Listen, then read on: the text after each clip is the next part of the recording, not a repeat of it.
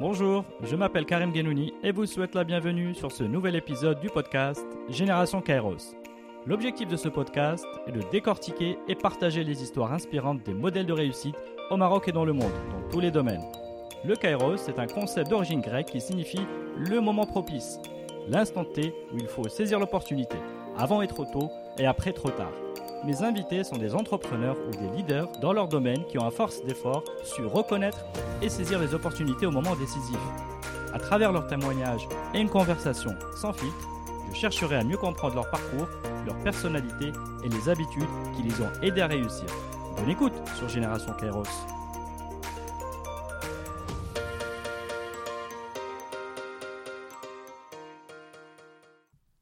Bonjour à tous. Aujourd'hui, j'ai le grand plaisir d'être avec Frédéric Philibert. Frédéric, bonjour. Bonjour Karim. Merci Frédéric d'avoir accepté mon invitation. Merci à toi de m'inviter. Alors Frédéric, tu es aujourd'hui associé au sein du cabinet en conseil en management et organisation, euh, Elancy, Tout à fait. à Casablanca. Tout à fait. Et pour te présenter rapidement, tu es un entrepreneur dans le secteur du conseil depuis un peu plus de 13 ans, euh, dans le conseil en services financiers. Et avec, euh, depuis 2010, tu t'es lancé dans l'entrepreneuriat justement avec, le, euh, avec un cabinet euh, qui s'appelle Latitude Consulting. Donc ce cabinet-là qui a été racheté par Elancy, donc qui est monté dans le capital à 51% pour faire du bureau de Casablanca un hub, une plateforme pour servir l'Afrique. Tout à fait. Alors cette étape constitue certainement pour toi deux changements majeurs. Le premier, c'est que tu es maintenant associé et, responsable pas que de toi-même, mais d'une équipe d'une trentaine de personnes. Enfin, co-responsable, mais certainement que tu as de euh, larges responsabilités sur tes épaules. Donc ça, c'est le premier changement majeur. Et le deuxième, c'est que certainement ce changement va, nécessiter de ta part un nouveau souffle. Celui de se réinventer. Et le, le conseil est un métier exigeant, et justement où il est nécessaire de se réinventer tout le temps. Chaque nouvelle mission, chaque nouveau client, et toujours d'avoir au moins un coup d'avance. Et donc tu vas pouvoir nous parler de cette nouvelle aventure. Très bien. Alors pourquoi je te, je t'ai demandé de me, de me recevoir, cher Frédéric? C'est parce que, alors on se connaît un petit peu, parce qu'on s'est euh, côtoyé euh, au sein du même cabinet quelques, il y a quelques temps et quelques, quelques années. Mais euh, là où je voulais vraiment te, avoir ton témoignage sur ce podcast, ce podcast est un, est un témoignage sur les opportunités, comment les saisir, ou comment vivre ses, ses rêves. Tu es un entrepreneur, un, exemple d'entrepreneur, donc de ce qu'on appelle un self-made. hein. C'est vraiment, tu t'es constitué toi-même, mais pas que entrepreneur et développeur. Exceptionnel. Donc, d'abord, tu es un homme de réseau qui se vend tout le temps. Donc, euh, au bon sens du terme. Donc, c'est vraiment le, commercial qui, écoute, qui écoute son client, qui écoute euh, les opportunités et gagne la confiance de ses clients et après manage des missions. Donc, c'est vraiment dans ce sens-là euh, euh, que ça se comprend dans le, dans, le, dans le conseil en tout cas. Tu es un réel opportuniste. Vraiment un mindset euh, assez, assez particulier là-dessus et ce serait intéressant d'avoir tes petites astuces là-dessus. Tu as une capacité également à rester zen, une forte maîtrise de toi, du stress et des enjeux importants, qui peuvent, des enjeux qui peuvent être, être à différents cycles de vie d'une mission. Ça peut être de l'avant-vente, ça peut être des difficultés opérationnelles. Et tu as, tu as quelqu'un qui a cette capacité à, à avoir cette maîtrise de, de- de toi-même et, des- et de tes réactions face aux difficultés. Donc tu as certainement, avant de finir, tu as aussi des valeurs fortes que tu, que tu incarnes et que j'ai pu moi-même euh, observer. L'effort et l'honnêteté. Et en plus de toutes ces qualités, une aventure entrepreneuriale, une belle aventure et une belle histoire à raconter. Donc voilà, cher Frédéric, pourquoi je voulais qu'on ait cette discussion ce matin. Très bien. Voilà, donc on est euh, en direct depuis le, le cabinet Lancy à Casablanca et il fait beau. Et Frédéric, si on devait commencer un peu ton parcours, euh, est-ce qu'on peut commencer par ta ville de naissance et ton, voilà, un petit peu comment, où tu as grandi et Très- comment était ton enfance? Très, très bien. Bon, on, va, on va- on va démarrer par les, origines. hein. Mhm. Alors, euh, moi, je, je- donc, déjà, ce qu'il faut savoir, c'est que j'ai un deuxième prénom. euh, C'est Frédéric Sad Philibert. Donc, ça, ça montre que, euh, que je suis franco-marocain. Mhm. Je suis né à Meknes. Euh, j'ai grandi à Meknes, donc né à Meknes jusqu'au bac. Euh, je suis euh, franco-marocain, c'est une chose, donc de papa français, mais français du Maroc. On les appelait les pieds noirs, le pied Mhm. noir marocain, qui lui-même était né au Maroc, et mon grand-père lui-même né au Maroc. Et en fait, finalement, toute la branche française de ma famille Mhm. est arrivée au Maroc en 1907, Mhm. donc avant même le protectorat. Euh, voilà, même aujourd'hui, quand on me demande euh, d'où d'où je suis en France, euh, ou de quelles sont mes origines françaises, je leur dis Casablanca. voilà. Euh, et du, du côté de, du côté de ma mère, donc ma mère c'est une, une Knessia, une vraie Knessia, plutôt euh, classe populaire. Elle a grandi dans la Médina de Meknes. Mhm. Euh, et mon père, plutôt, plutôt, plutôt bien loti, famille de, de pieds noirs, qui, avait, qui était entrepreneur. euh, voilà. Et ce qui, est, ce qui est assez drôle, euh, ce qui est assez drôle dans, dans, dans, dans- dans la situation, c'est que d'un côté, il y avait la famille de ma mère, populaire, euh, dix enfants, euh, le, mon grand-père était, était policier, et une famille très très ouverte, parce que Mhm. ma mère a, a été inscrite à l'école juive. Ma mère a fait l'école juive, et voilà, il devait être 25, il y avait une musulmane, c'était ma mère au milieu de, ce- de, de- de- de cette, voilà, dans cette école. Donc c'était assez, assez, assez unique hein, pour, euh, pour l'époque. Une ouverture d'un- d'esprit. Voilà, tout à fait. Et de- de- d'un autre côté, il y avait euh, mon père, qui, euh, la, la- la famille de mon père, qui était plutôt fermée. Et l'annonce d'un mariage avec une Marocaine a été plutôt mal pris. Mhm. C'était comme ça à l'époque. Euh, Mhm. Voilà, donc euh, euh, c'est un petit peu les choses qui sont, euh, qui sont, euh, voilà, qui sont un petit peu drôles euh, de, de- de l'époque. Et hum, euh, finalement, ce que je dois dire, c'est que à la fois mon père et ma mère, euh, ont tous les deux euh, été entrepreneurs pendant très longtemps. Mhm.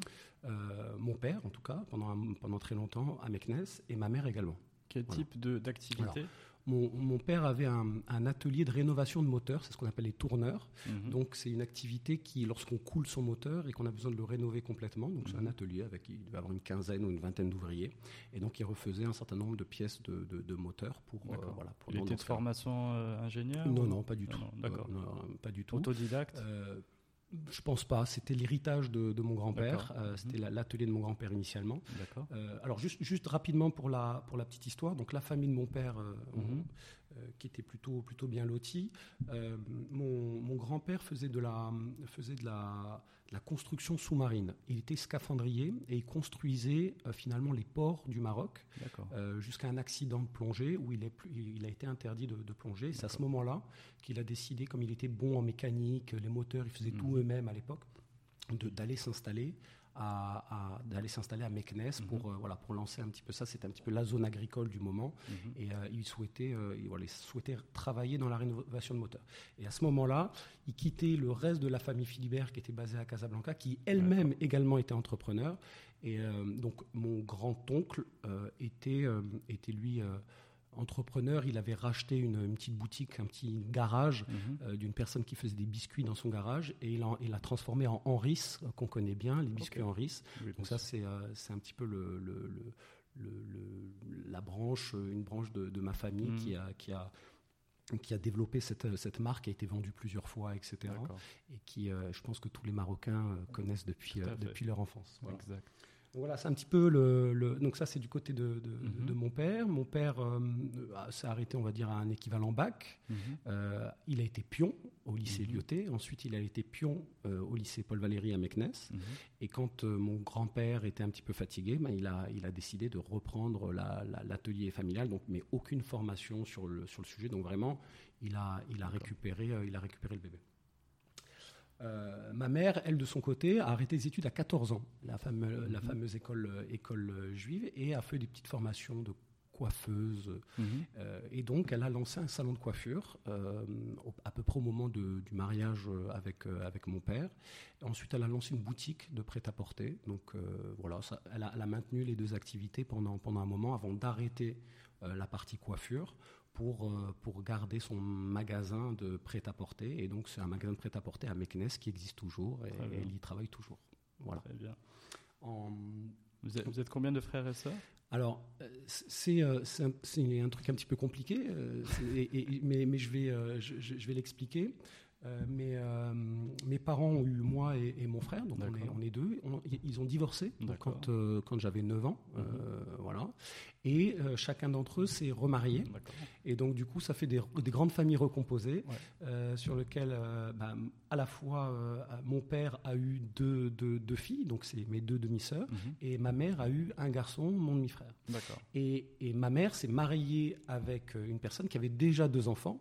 Donc voilà, donc ça fait des, des, des voilà euh, exactement, grande famille recomposée euh, et très euh, très, c'est-à-dire que ça, les, réunions de famille sont toujours, toujours, toujours, toujours larges, enfin mhm. beaucoup de monde, et en plus variées. C'est-à-dire qu'un Noël, on est avec mhm. certains, une branche de, des, demi-frères et demi-sœurs, le Noël suivant, ou alors pour le jour de l'an avec l'autre famille. Donc c'est une famille variée, mais, à, mais, mais, mais, mais, variable, voilà, variée et variable. Euh, voilà, donc euh, c'est un petit peu ça le cadre. Ce qui, juste par rapport à, cette, euh, cette, cette, jeunesse, qu'il faut savoir, c'est que j'étais plutôt dans une famille qui était, qui était, pas, enfin, qui était, qui était moyenne, hein, c'était mm classe, classe moyenne, et j'avais plutôt la chance d'avoir d'accéder à la mission française à l'époque, lycée Paul Valéry. Mhm. mais pas, par contre, autour de moi, la grande majorité des gens quand même étaient beaucoup mieux lotis que, que, moi et, ma famille.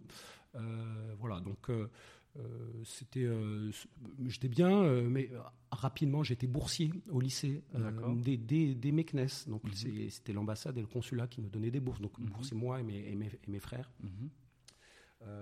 donc voilà, c'est c'est un petit peu le, cadre dans lequel, dans lequel j'étais. ensuite, Meknes, mhm. c'est une ville où, très, très jolie par ailleurs, mais où mhm. on s'embête un petit peu, surtout quand on est, quand on est enfant, hein, quand on mhm. est enfant, ado, etc. Et en fait, c'est une ville qui, qui fait qu'il n'y a rien à faire. Rien, aucune activité. Et donc, il faut bien s'occuper. Et on s'occupait beaucoup en, en groupe. Donc, on a on avait des, groupes d'amis, on se retrouvait d'une maison à une autre, euh, on était tout le temps ensemble. Donc il y avait vraiment des groupes euh, d'école. Voilà, c'était des groupes mhm. assez larges. Quand on se voyait un dimanche après-midi ou une après-midi à la piscine chez un copain, on, était toujours 15-20, euh, mhm. toujours très proches. Et ce qui est assez fou, c'est que ces groupes-là, par génération, on le voit, hein, il y a eu plusieurs vagues, plusieurs mhm. générations, c'est quelque chose qu'on retrouve un petit peu partout. Quand les gens vont faire leurs études en France, etc., restent, restent, restent soudés. Donc c'est le fameux clan des Meknes. Voilà. Le, euh, je ne savais pas qu'on appelait ça le clan. Non, je viens de l'inventer, mais c'est qu'il y a une, il y a une, voilà, il y a une espèce de, de, relation forte développée dès l'enfance entre plusieurs personnes, qui se connaissent. Les gens qui, qui viennent de Meknes, se connaissent. Mais je, je vais dire, un petit monde. Tout à fait. Là, aujourd'hui, j'ai 39 ans. Mm.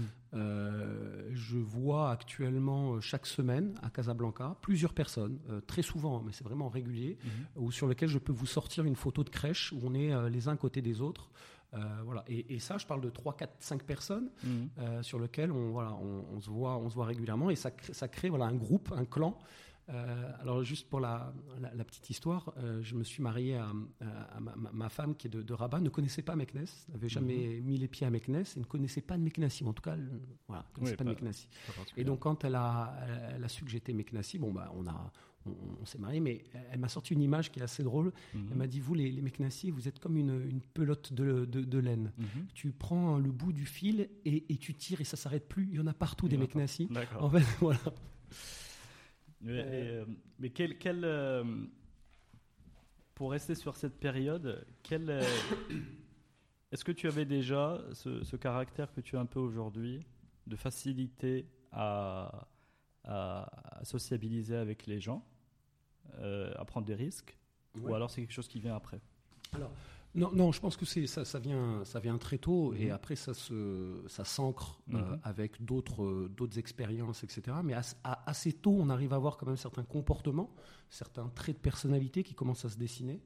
Euh, alors, juste pour remettre dans le contexte, moi au lycée, j'étais plutôt un élève moyen, voire faible. Mhm. j'étais, j'étais plutôt un, enfant turbulent. j'étais un petit peu le clown de la classe, celui derrière qui fait des blagues. Euh, j'avais des résultats plutôt assez mauvais. J'étais dans le, on va dire, les, cinq derniers de chaque, chacune des classes que j'ai faites euh, depuis, depuis quasiment toujours. Je ne me rappelle plus avoir, été, euh, avoir eu quelque chose de plus de, de 11 ou 12. Donc cinquième en partant du bas. Pardon? Cinquième en, en partant, du bas, ouais, plutôt dans le paquet des cinq derniers, voilà. Et euh, j'ai même, euh, j'ai même, j'ai même redoublé euh, la, la seconde. euh, et même en redoublant la seconde, je me suis pas retrouvé dans les premiers. En général, celui qui redouble, il est, ils sont plutôt dans les premiers. Ouais. Donc je me suis retrouvé plutôt au milieu du. Et puis l'année, l'année d'après, rebelote, je me retrouvais un petit peu dans le paquet. dans le paquet. voilà.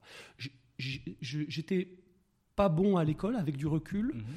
parce que je rentrais pas dans le moule, parce que j'étais un petit peu dissipé, parce Mm. que j'avais une énergie que je voulais mettre à, voilà, à, à alimenter un, une, une genre de, de, de- de popularité. D'ailleurs, Mm. j'étais plutôt le, le, le- le- garçon populaire du, du lycée, tout le monde me Ah, bah connaissait, voilà. tout le monde...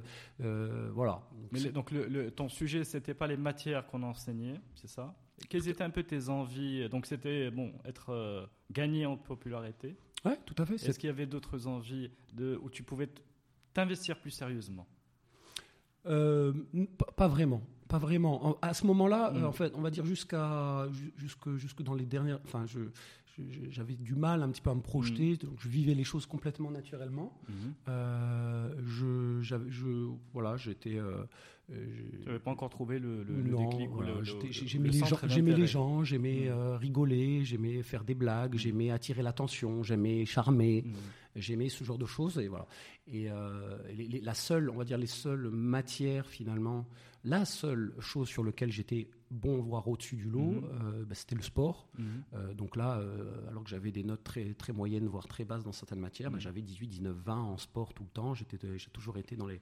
Voilà. Et donc dans, dans les, les sujets de sport, que ce soit collectif ou individuel, j'ai toujours été un petit peu au- au-dessus du lot. Alors, pas, pas sur tout, mais un petit peu au-dessus du lot. Donc là, il y a, ça dénote d'un certain esprit de compétition Tout à fait. et une capacité aussi à bah, quand même à être discipliné par rapport à, au, enfin, au sport. Tu vois, il faut, il faut certainement s'entraîner, il faut consacrer du temps. Tout, tout à fait. Tout à fait. Voilà. Et alors, comment tu. Donc, lycée Paul Valéry à Meknes, Mhm. quels sont les choix que tu fais euh, juste à- au niveau du bac et l'orientation? Alors, euh, bac S, Mhm. euh, parce que c'était le seul où j'étais, euh, j'étais, euh, on va dire, dans, les- dans la moyenne. Les Mhm. autres matières, j'étais plutôt mauvais, que ce soit le, français, euh, l'histoire géo, etc. Donc plutôt bac S. Mhm. Euh, Mais le choix du bac S était plutôt un choix de, de, avec bac S, on peut tout faire. Tu sais pas encore ce que tu veux faire, euh, va, va là-dessus et, euh, et, on- et- et tu aviseras, tu aviseras ensuite. Et ça, c'est quelque chose qui, qui s'est, euh, que, que l'on retrouve un petit peu à, à plusieurs moments Mhm. dans ma vie. Comme je savais, j'avais pas de vraie conviction sur ce que je voulais faire. Euh, Là, je pense qu'aujourd'hui, j'ai la conviction de ce que je veux faire, mais à l'époque, j'avais pas de conviction. Quand on te dit fais des études, mais pourquoi? Pour un métier, mais quel métier? Et c'est des moments où on se connaît pas encore assez Mhm. pour euh, prendre des, des, euh, des- décisions. Je, je, je- je voulais pas être médecin ou je voulais pas être avocat à ce moment-là. J'avais pas ce type de conviction. Je, je, bah, je- je voulais juste grandir, avancer et on verra ensuite. Donc le bac S est la, la meilleure option. Mais pour info, il y avait bac S, ES et L uniquement à Meknes. Il n'y avait ni STT, ni. Mhm. S'il y avait eu d'autres voies possibles, je peut-être que je serais allé sur d'autres voies. Aujourd'hui, il n'y avait que trois, trois, Trois branches, options. euh, trois options euh, à, à, à Meknes. Donc je, je suis parti là-dessus. Et euh, voilà, donc je, j'arrive, euh, j'arrive au, bac, euh, bac S. Euh, bien sûr, je passe le bac, j'ai, euh, l'oral. Je passe l'oral et j'ai mon bac avec une note de 10,1. Alors, on ne peut pas faire plus, plus, plus proche de, de 10. Mhm. Donc, j'ai eu mon bac avec 10,1, bac S. Et comme j'étais persuadé que je n'aurais pas ce bac, Mhm. bah, j'avais zéro inscription. Donc, j'étais inscrit nulle part. J'avais pas anticipé sur quoi que ce soit. Euh, et en plus, euh, il s'avérait que euh, sur le, le- le dernier, euh, le dernier trimestre, j'ai euh, le, le, le- le proviseur, en tout cas sur mon, mon bulletin, il, il m'expliquait que en cas d'échec au bac, je n'étais pas repris au lycée Paul Valéry. Donc, entre autres, j'étais viré du lycée euh, en cas d'échec au bac. au. Donc, donc euh, voilà, j'avais j'avais pas de j'avais pas d'option, mais j'ai eu mon bac, mais j'avais pas d'inscription. Et donc là, je me retrouve euh, fin fin juin début juillet Mhm. à devoir prendre mes kicks et mes claques et partir euh, partir en France. Mhm. Et il s'avère qu'à peu près au même moment, il y avait l'activité de, de mon père qui était, euh, qui était plutôt, euh, plutôt euh, sur le, le point de, de, de- la faillite. hein. Mhm. Et donc mon père a décidé d'arrêter son activité et de quitter, de quitter, le, quitter le Maroc avec, avec femme et enfants au moment où moi j'ai eu mon bac. Donc, voilà. Donc on va dire qu'au moment où j'ai eu mon bac et je dois partir en France finalement pour démarrer mes études, Mhm. alors en France parce que c'était ce qu'il y avait de plus simple, Mhm. eh ben, il y avait euh, le, le- le- moment un petit peu de, de faillite finalement. De la de, l'entreprise de mon père. Et, et, donc voilà, au niveau même de la situation financière, c'était un petit peu un petit peu compliqué. Mais là, est-ce que tu l'as suivi dans son dans la ville où il a atterri, etc. Ou bien pas du tout? Alors, on est arrivé ensemble à, Paris. Euh, on a en voiture, euh, toute, la, toute la petite famille avec la voiture immatriculée à, à Meknes. on, est arrivé à, on est arrivé à Paris, mais euh, je pense que à ce moment-là, euh, quand la, quand la famille arrive, ils sont aussi en difficulté. C'est-à-dire qu'ils arrivent pour trouver une, une nouvelle voie, s'installer, euh, explorer les, les, les, les, choses possibles à, mhm. à, Paris. Et, et, moi, au milieu de ça, qui arrive et qui démarre finalement ma, ma vie autonome, donc j'ai souhaité euh, tout de suite me, m'émanciper. Donc à part, voilà, à, part une semaine ou deux ou hmm. trois, peut-être, je me souviens plus exactement, sur lequel on a été un petit peu ensemble, j'ai un petit peu euh, souhaité, moi, partir euh, et prendre mon indépendance tout seul. Donc là, j'ai capitalisé sur, sur une tante du côté de ma mère, donc la, la, la sœur de ma mère, qui, euh, qui elle, était, était professeure et qui habitait à, Nanterre. Mmh. Et donc, elle m'a dit, bah, le temps que tu trouves une inscription, viens t'installer, euh, viens t'installer à Nanterre chez moi.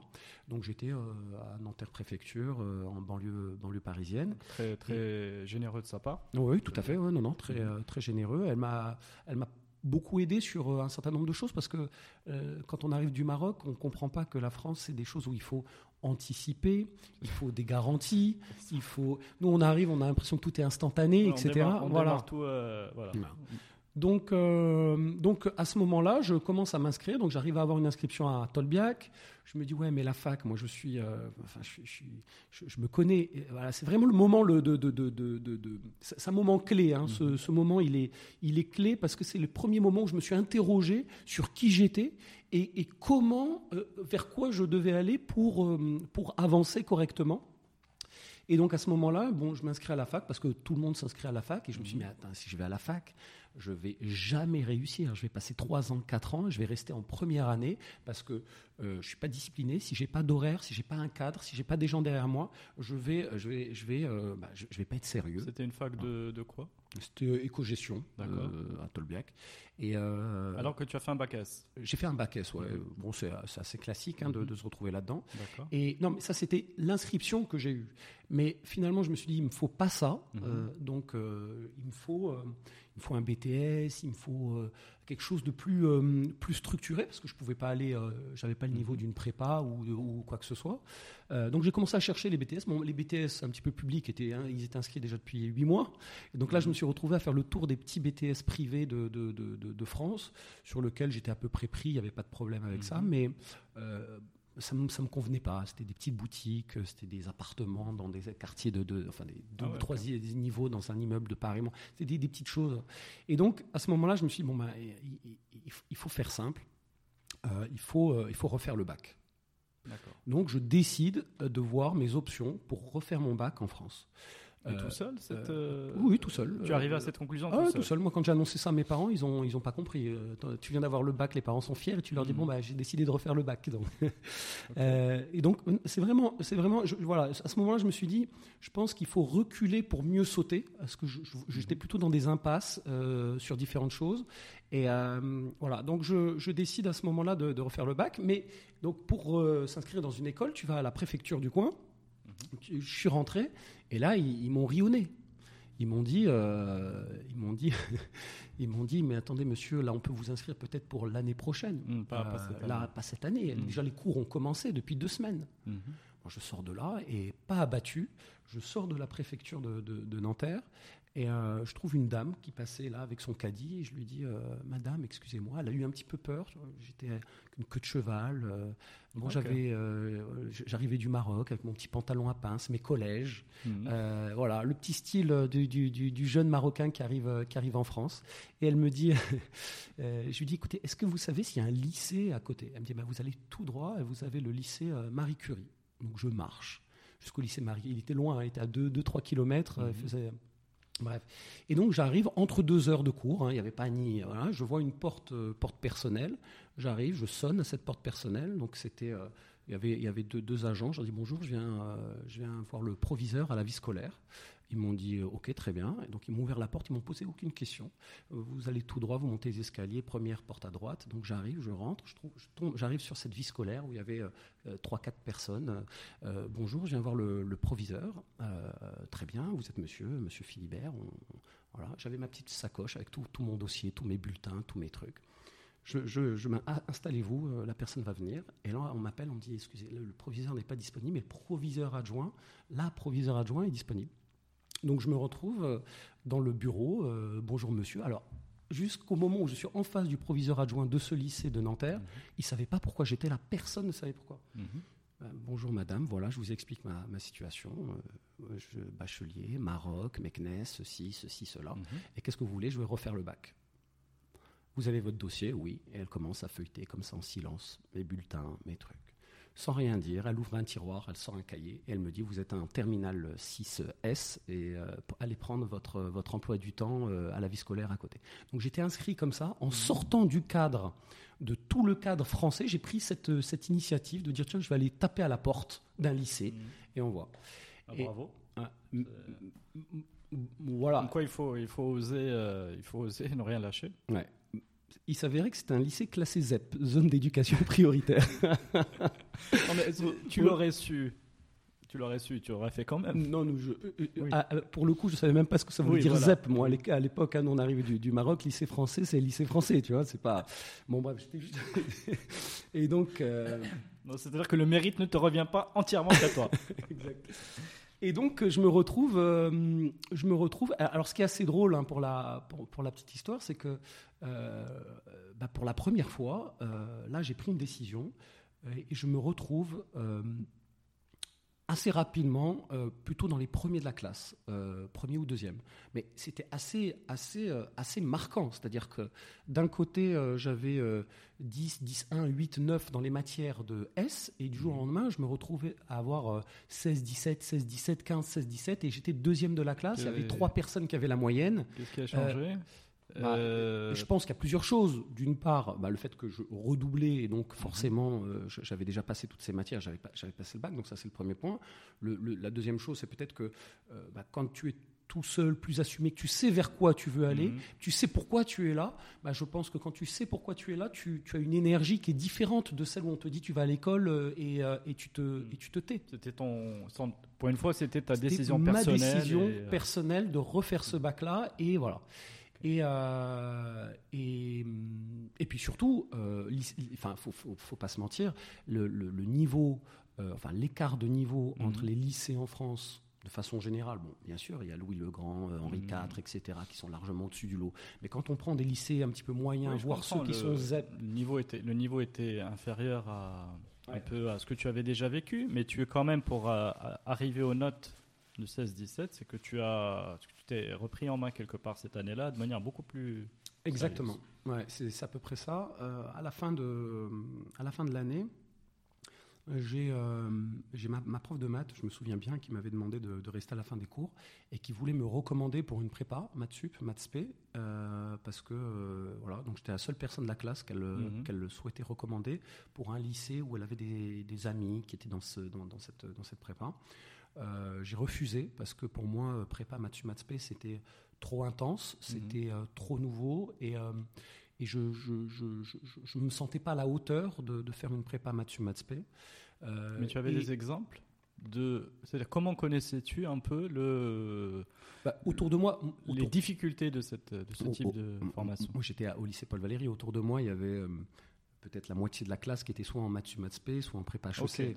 Euh, j'avais redoublé d'un an, donc tous mes copains euh, en seconde, donc tous mes copains avaient déjà un an d'avance, donc je, je, je, voilà, je, voyais un petit peu le niveau, le niveau d'intensité. Hmm. Mais il n'y avait pas que ça, il y avait autre chose qui était un petit peu, qui commençait un petit peu à être ancré, c'est le fait que qu'il fallait que je travaille. J'avais, j'avais pas de, j'avais pas de, j'avais pas de revenus, j'avais pas d'argent, j'avais, j'avais rien. Donc là, j'ai été accueilli par ma tante. Mhm.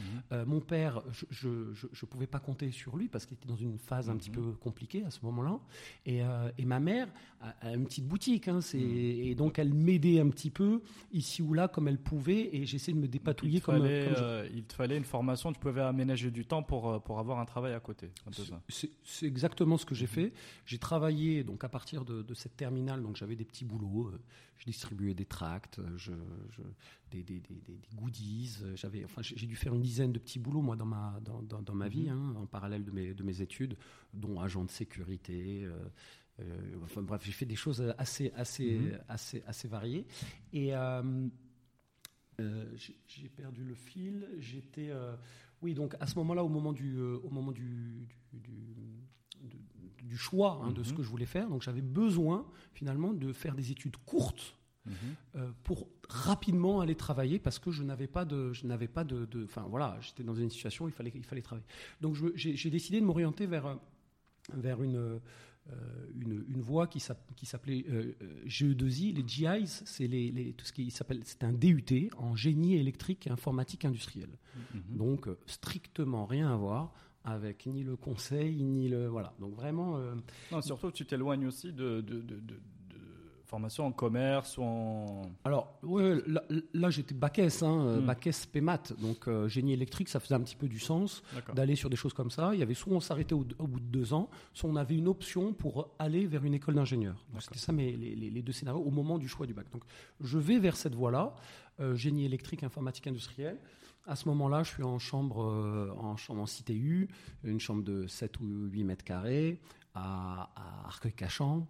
Mhm. Euh, la, la, la CTU n'était pas toute, toute, toute récente, elle était squattée par, euh, par, par des gens. Enfin, c'était. Voilà, j'allais à la douche avec, avec des tongs pour ne pas mettre les pieds sur le fond de la douche. C'était un petit peu sale. Enfin, c'était des conditions qui étaient assez, assez moyennes. Mais bon, c'était. euh, c'était tout ce que je pouvais me payer. Mhm. Et j'avais une bourse euh, en parallèle. Et donc, j'étais inscrit à ce DUT. Donc, en DUT, j'étais pas trop mauvais. On va dire que j'ai dû finir à euh, 13, 14 dans ces eaux-là. Donc, c'est Mhm. plutôt, plutôt pas mal. Mais euh, c'était un moment où euh, bah, on, on faisait du code, euh, on, on montait des circuits, on construisait des horloges parlantes, on faisait des choses comme ça. Mhm. Et euh, Plutôt pratique. euh, plutôt dire, pratique. euh, formation. voilà, et voilà, je, je, je, je- je- je trouvais que c'était un petit peu en incohérence avec ma personnalité de Mm. d'aller vers les gens. De, euh, c'était plutôt des choses un petit peu dans un, enfin je sais pas comment, si je dois donner une image du, du technicien dans Oui, son ça, laboratoire. c'est Le, le euh, rat de laboratoire sans aucun préjugé, et- mais c'est un peu et- ça. C'est quelqu'un qui va rester plutôt euh, tout seul ou à travailler sur un circuit ou un. Exactement. Et moi, je me voyais un petit peu plus dans des choses plus, plus, or- plus orientées sur les, sur les gens. Mhm. J'étais très extraverti. Et donc, je me nourrissais finalement de, de, de ça. Mhm. Donc, euh, ça, c'est le, le- le- Et donc, du coup, je, je, je constate qu'il y a une voie euh, qui m'allait parfaitement. C'était euh, une licence. Donc, je continuais. En... J'étais sur le point d'arrêter quasiment hein, pour démarrer à travailler, pour démarrer le travail. Et j'avais une licence en, en- en- ça s'appelait MCI métier du commerce industriel. C'était une, une, une licence technico-commerciale. Mhm. Donc, c'était on va t'apprendre à vendre des choses qui sont un petit peu techniques, entre autres. Et euh, en plus, il s'avérait que cette licence, qui est à la fac d'Orsay, était en, en- en apprentissage, en alternance. Donc la moitié du temps, j'étais en entreprise et j'étais payé. Très bien. Et l'autre moitié, j'étudiais. Donc c'était vraiment une voie, euh, une voie royale pour moi. Euh, bon, on- on- j'étais payé le SMIG, mais à l'époque, pour un étudiant, être payé le SMIG, c'était un petit peu. De, de mémoire, c'était moins de 1000 euros, ça devait être 950 ou 900 euros enfin, euh, à, à ce moment-là. permettait de vivre euh, Largement. là, largement. Largement. Donc j'ai trouvé une entreprise qui était à 1h45 de trajet de, de là où j'habitais, à peu près. Euh, donc 1h45 le matin, 1h45 l'après-midi, avec euh, deux métros, un RER, un bus. euh, enfin, le truc assez. euh, c'est- des, moments de galère Mm. quand, euh, quand, euh, quand on est en France et qu'on et qu'on et qu'on commence à travailler. Mais bon, euh, il faut, faut le faire. On, Mm. on passe par là et la vie est pas toujours facile. hein, il faut, faut foncer. Donc je, je finis ma, ma, ma, ma licence euh, plutôt bien, idem. euh, des, des- je crois que j'avais j'avais mention bien de, de, de mémoire à la fac d'Orsay. ce passage en entreprise, Ouais. tu te souviens ce qu'il t'avait appris un peu? Bah, alors j'étais commercial sédentaire. Donc, qu'est-ce que ça veut dire? C'est-à-dire, on m'a donné un, un catalogue, on m'a donné une liste de, de gens à contacter, et je devais appeler, c'est de leur vendre des choses. Donc, je vendais des oscilloscopes, je vendais des. D'accord. Voilà. Donc B2B. Exact. Euh, donc, mais je, je, je- je m'ennuyais. Je m'ennuyais dans ce job de vendeur euh, parce que tu, tu, tu es tout seul, tu es dans ton coin, on te demande d'a- d'a- d'appeler en masse euh, euh, et voilà. mais bon, je le, je le faisais et puis on n'apprend pas grand-chose à part peut-être ne plus avoir honte de. À l'époque, quand on appelle quelqu'un qui décroche, on sait pas, on a un petit peu honte Ouais, là, de lui parler, on est un petit peu timide, etc. Tu as aiguisé des compétences de, qu'on appelle de phoning. De phoning, exactement. Quand on te dit, bah, allez, euh, appelle, euh, aujourd'hui, tu as 250 personnes, euh, entreprises à appeler, bah, et que tu te retrouves à appeler en masse. Il faut bah, trouver le bon contact dans le- l'entreprise. et- et- ex- exactement. Bon, donc, voilà, je, je m'ennuyais un petit peu. Par contre, je m'éclatais euh, dans, dans- dans les cours. Euh, pour la première fois, donc je passais de, de, de, de, de ci- de circuit à euh, des cours de théâtre, des cours euh, en- au sein de la, de la licence, des cours sur, sur finalement de la gestion de projet, Prise sur du commercial, commercial prise de parole. C'était des choses vraiment qui me, qui me plaisaient. Je m'éclatais, je, je- je- je m'éclatais à ce moment-là.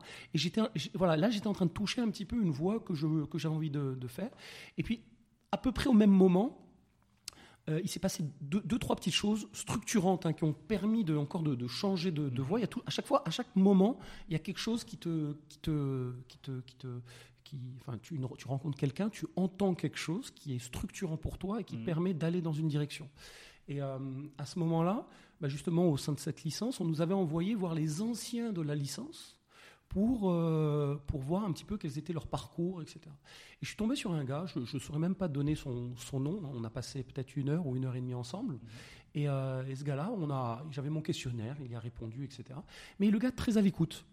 Et, euh, et il, a, il a commencé à inverser le- le- l'entretien, c'est-à-dire que sur la fin, c'est lui qui me posait des questions. Mais qu'est-ce que tu as envie de faire? Vers quoi tu veux aller? Pourquoi tu as fait ça? Il me posait ces questions-là.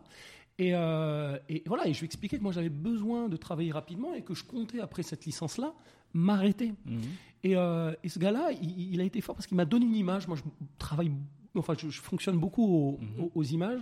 Il m'a donné une image. Il m'a dit euh, écoute, si tu t'arrêtes là, tu vas finir commercial dans une 205 deux portes avec des, des oscillos dans le coffre à tourner en banlieue parisienne. Alors, il n'y a, pas de sous-métier. Oui. Mais bon, là, à ce moment-là, tu, tu- tu te dis, mais euh, c'est vrai, je vais, je vais finir commercial à faire du porte-à-porte finalement. Et, euh, et là, il est venu finalement titiller euh, mon ego. Il est venu titiller mon ego. Il est venu titiller finalement mon ambition. Et c'est là que tu te poses des questions. Tu te dis, mais, mais, mais qu'est-ce que je veux faire? Est-ce que je veux m'arrêter là ou est-ce que je veux être plus ambitieux que ça? Et donc, donc à l'époque, j'avais, j'avais un certain nombre de, de- de- de copains marocains avec qui je, je traînais, dont certains en, en prépa, etc. Mhm. Et, et- et l'un d'entre eux, euh, Brahim Zraq, m'a dit euh, Frédéric, euh, je, je comprends pas, tu es un mec euh, hyper smart, etc. Tu as largement le niveau de faire une bonne école de commerce, tu devrais essayer. Non, mais je ne vais pas réussir, je vais pas y arriver. À ce moment-là, je me dénigrais un petit peu. Et il m'a motivé, vraiment, il m'a motivé à le, à, la- à- à le faire. Et, euh, et j'ai décidé de passer les, les, les concours. euh, donc, les concours, c'était à l'époque un équivalent GMAT, ça s'appelle le Taj Maj, Mhm. qui permet de rentrer en admission parallèle, donc pas rentrer en première année, mais rentrer en deuxième année Mhm. d'école de commerce. Donc j'ai commencé à les préparer, et j'étais, mais alors, mais nul en anglais, mais vraiment nul, nul. C'était une matière sur laquelle j'étais, euh, Mhm. et, et- et c'était une matière importante pour les concours aux écoles de Ouais, commerce. éliminatoire, c'est, là qu'on regrette euh, de ne pas avoir été euh, assidu euh, à, à l'école. Et donc j'ai, décidé, en plus de mon apprentissage, de prendre des cours intensifs d'anglais. Mhm. J'avais peut-être un mois et demi avant les concours, donc, euh, donc je revenais de 1h45 de, de- de- de transport et j'avais des cours intensifs d'anglais. Donc imagi- imaginons que j'étais au niveau de 4-5, euh, avec les cours je suis arrivé peut-être au niveau de 7-8 maximum. L'objectif c'était de limiter la casse euh, sur, les, euh, sur, le, sur, sur les concours. Donc je passe le, je passe le concours, donc c'est des, des concours, c'est un test de logique le Taj Maj, hein, c'est Mhm. des tests de logique.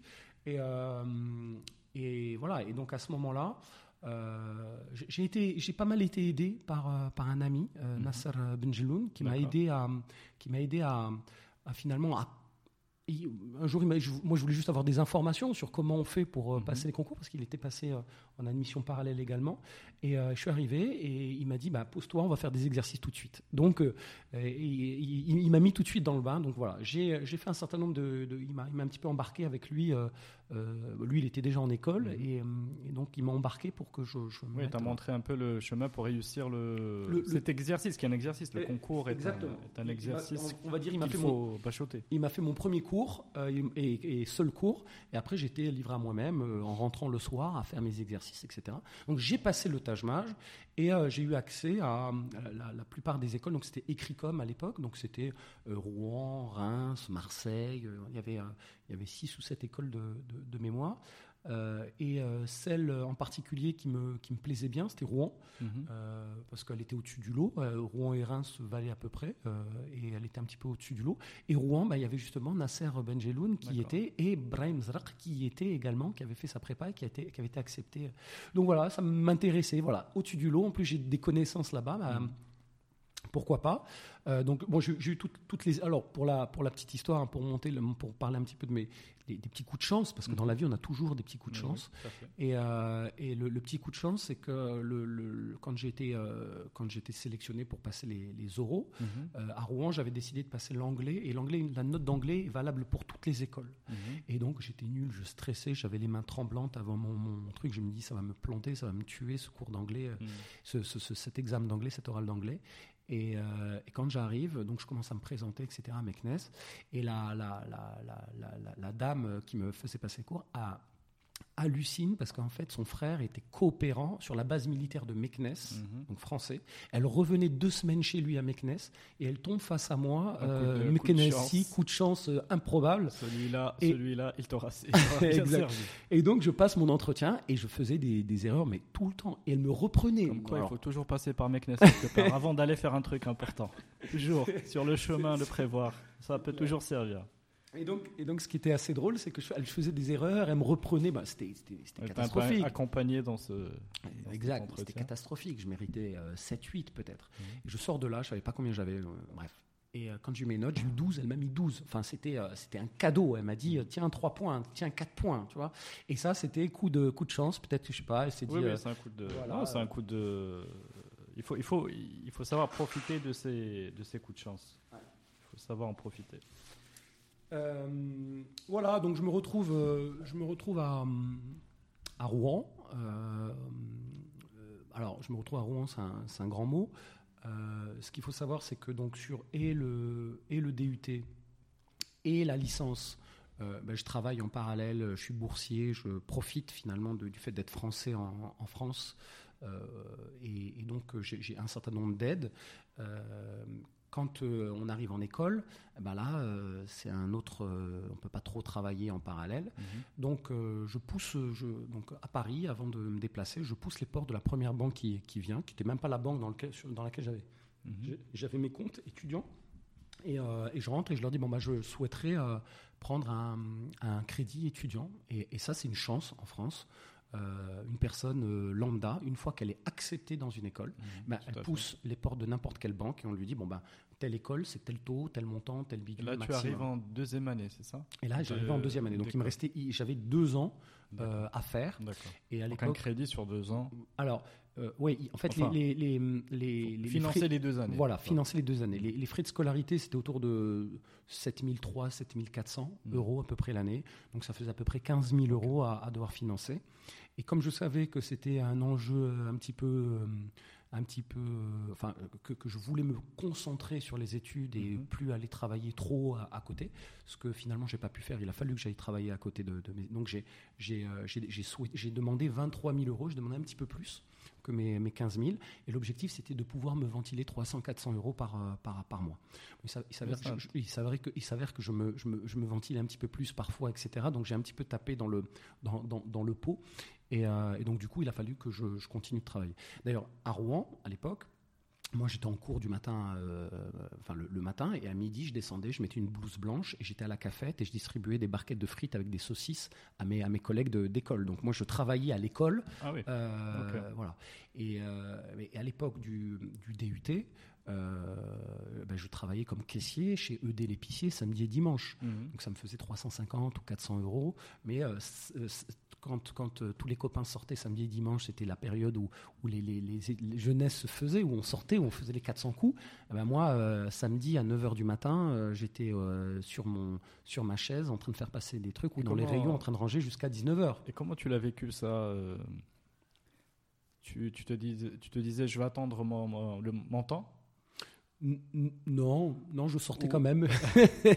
non, non, je sortais quand même avec les copains, etc. Non, mais jeunesse, jeunesse doit se, doit se faire. jeunesse doit se faire. Non, non, et, jeunesse a été faite. Mais euh, non, je sortais quand même, et euh, parfois, je, il m'est arrivé quelquefois de, de, sortir de, de, boîte de nuit et d'aller directement chez ED pour passer ma journée pleine. Donc, je, je l'ai déjà fait, euh, hmm. ce genre de choses. Euh, c'était dur, c'était pas évident. Tu l'as bien vécu, c'est-à-dire tu as fait un choix, tu l'as bien vécu et tu l'as et tu as réussi à concilier. Mais quand il n'y a pas le choix, quand il n'y a pas le choix, tu te poses pas la question. Hmm. Tu, tu, tu, travailles et tu n'as pas le choix. Euh, j'ai envie de dire un, truc quand, quand euh, la, pyramide de Maslow, la, la, première, la, première couche de la pyramide de Maslow, c'est les besoins physiologiques, c'est manger, boire. Euh, dormir. C'est ça les, les, mm. les, premières couches. Il y a, il y a certaines personnes, euh, plutôt bien loties, qui arrivent tout de suite à la deuxième couche de la pyramide de Maslow, mm. parce qu'ils n'ont jamais eu de problème d'argent ou de quoi que ce soit. Euh, ben non, la plupart des gens, en France ou ailleurs, quand ils commencent à travailler, ben ils ont besoin de, de, de, de, se sécuriser sur les besoins primaires, mm. manger, boire, dormir. Quand on n'a pas le choix, on n'a pas le choix. Il faut y aller, il faut foncer, il ne faut pas se poser de questions, et on avisera après. Ok. Euh, voilà, euh, qu'est-ce que je peux dire euh, donc, donc, là, c'est toujours à Rouen. Donc tu, tu, arrives à financer tes, mes, études. voilà, donc j'arrive à avoir ce, fameux crédit. Je passe ma première année. Je pensais que j'allais devoir faire pour compléter un petit peu technico-commercial, faire du market, etc. Finalement, j'étais mauvais en market et plutôt bon en finance. Donc tout ce qui était gestion financière, j'étais un petit peu, j'étais pas, j'étais pas trop mal. Euh, et donc j'ai décidé de me spécialiser vers la gestion financière. D'accord, mmh. c'est un petit peu comme ça. Il y avait peut-être un semestre ou deux avant de se spécialiser, mmh. euh, et, donc j'ai décidé de me spécialiser vers, vers la gestion financière. Et euh, l'année suivante, j'ai décidé de faire une année de, une année de césure pour engranger encore plus de, de, me construire un CV mmh. en étant étudiant. C'était ça mon objectif. Césure professionnelle. Exact. Euh, et donc c'était cette possibilité entre la, entre, la la, entre la quatrième et la cinquième année mhm. de faire un an euh, de stage. Et, euh, et donc à ce moment-là, je, je, me retrouve à, je me retrouve à, comment dire, il y avait les, Big Five à l'époque, maintenant c'est les Big Four. Mhm. Il y avait les Big Five qui venaient à, qui venaient à, l'école pour prendre. il y avait des sessions de recrutement. d'audit et de conseil. Tout à fait, les mhm. Price, Ernst, Deloitte, etc. Donc il venait en école pour euh, sélectionner des, stagiaires. Et donc il fallait. toute la promotion avait envoyé son CV aux cinq euh, grands cabinets. Mhm. Et il s'avère que finalement, il y a un seul cabinet qui a souhaité me rencontrer. Euh, il y avait 80 mhm. à peu près, chaque, chaque, cabinet prenait entre 80 et 100 candidats. Donc tout le monde était à peu près sur des entretiens dans différents trucs. Et, et, moi, il n'y a que Ernst Young qui avait décidé de me prendre en entretien. C'était ma, ma, seule option. Donc ils avaient 80 euh, entretien. Mhm. Et il prenait que quatre personnes de l'école, donc c'était un niveau de sélection assez, euh, assez important. Euh, donc je suis arrivé en soutenance orale et, et, j'ai été pris. donc j'étais plutôt assez bon dans, dans, finalement dans, dans, le fait de me vendre. voilà, ça c'est important aussi. Alors justement, là, là c'est une réussite. Tu réussis ton alors si je, t'ai bien suivi jusque là, c'est ton premier entretien professionnel à enjeu. Ouais, tout à fait. En jeu. Et, et, là, pourquoi tu le réussis celui-là? Est-ce que tu as, tu as... Je ne sais pas dire. En fait, c'est mon premier entretien, mais je disais la même chose que mon entretien euh, pour entrer dans les, en école de commerce. Hmm. Quand, quand j'étais à, quand j'étais en train de passer les entretiens pour Rouen, euh, Reims, etc. et les différentes écoles, j'avais, euh, j'avais, j'ai eu 20 à Rouen. Mhm. Euh, j'ai eu 19 euh, euh, à Bordeaux. J'ai eu que, que, des super notes. Mhm. Donc à l'oral, aujourd'hui, et, puis ce qu'il faut dire, c'est que c'est aussi un petit peu binaire pour les écoles. C'est-à-dire que c'était pas pour fanfaronner que j'avais 19 ou 20, c'est-à-dire que tu pouvais avoir, j'ai eu, j'ai eu 4 à Marseille. C'est binaire, c'est soit ils te veulent, soit ils te veulent pas. S'ils te veulent, ils te mettent 15, 16, 17, 18, 20. Euh, S'ils ne veulent pas, ils te mettent entre 4 et, 4, 4 et 6. Mmh. Donc voilà. Donc voilà, mais je, je m'étais déjà présenté. Et, et je pense que, je pense que le, en France, ils aiment bien les profils atypiques. Je pense que quand on a un profil atypique, ça, ça peut plaire. Mmh. Et quand on leur dit, je m'appelle Frédéric Philibert, je viens de Meknes au Maroc, et euh, voilà mon parcours, j'ai fait génie électrique, informatique industrielle, concours, machin, truc, ceci, ce que je suis en train de, mmh. de te raconter, je pense que ça plaît ça a créé euh, une, envie, une, voilà, sympathie Alors, sympathie, je sais, sans doute, parce que. sans doute. le profil atypique. Voilà, exactement. on, dit, on dit, voilà, on a envie d'avoir de la diversité au sein de la structure.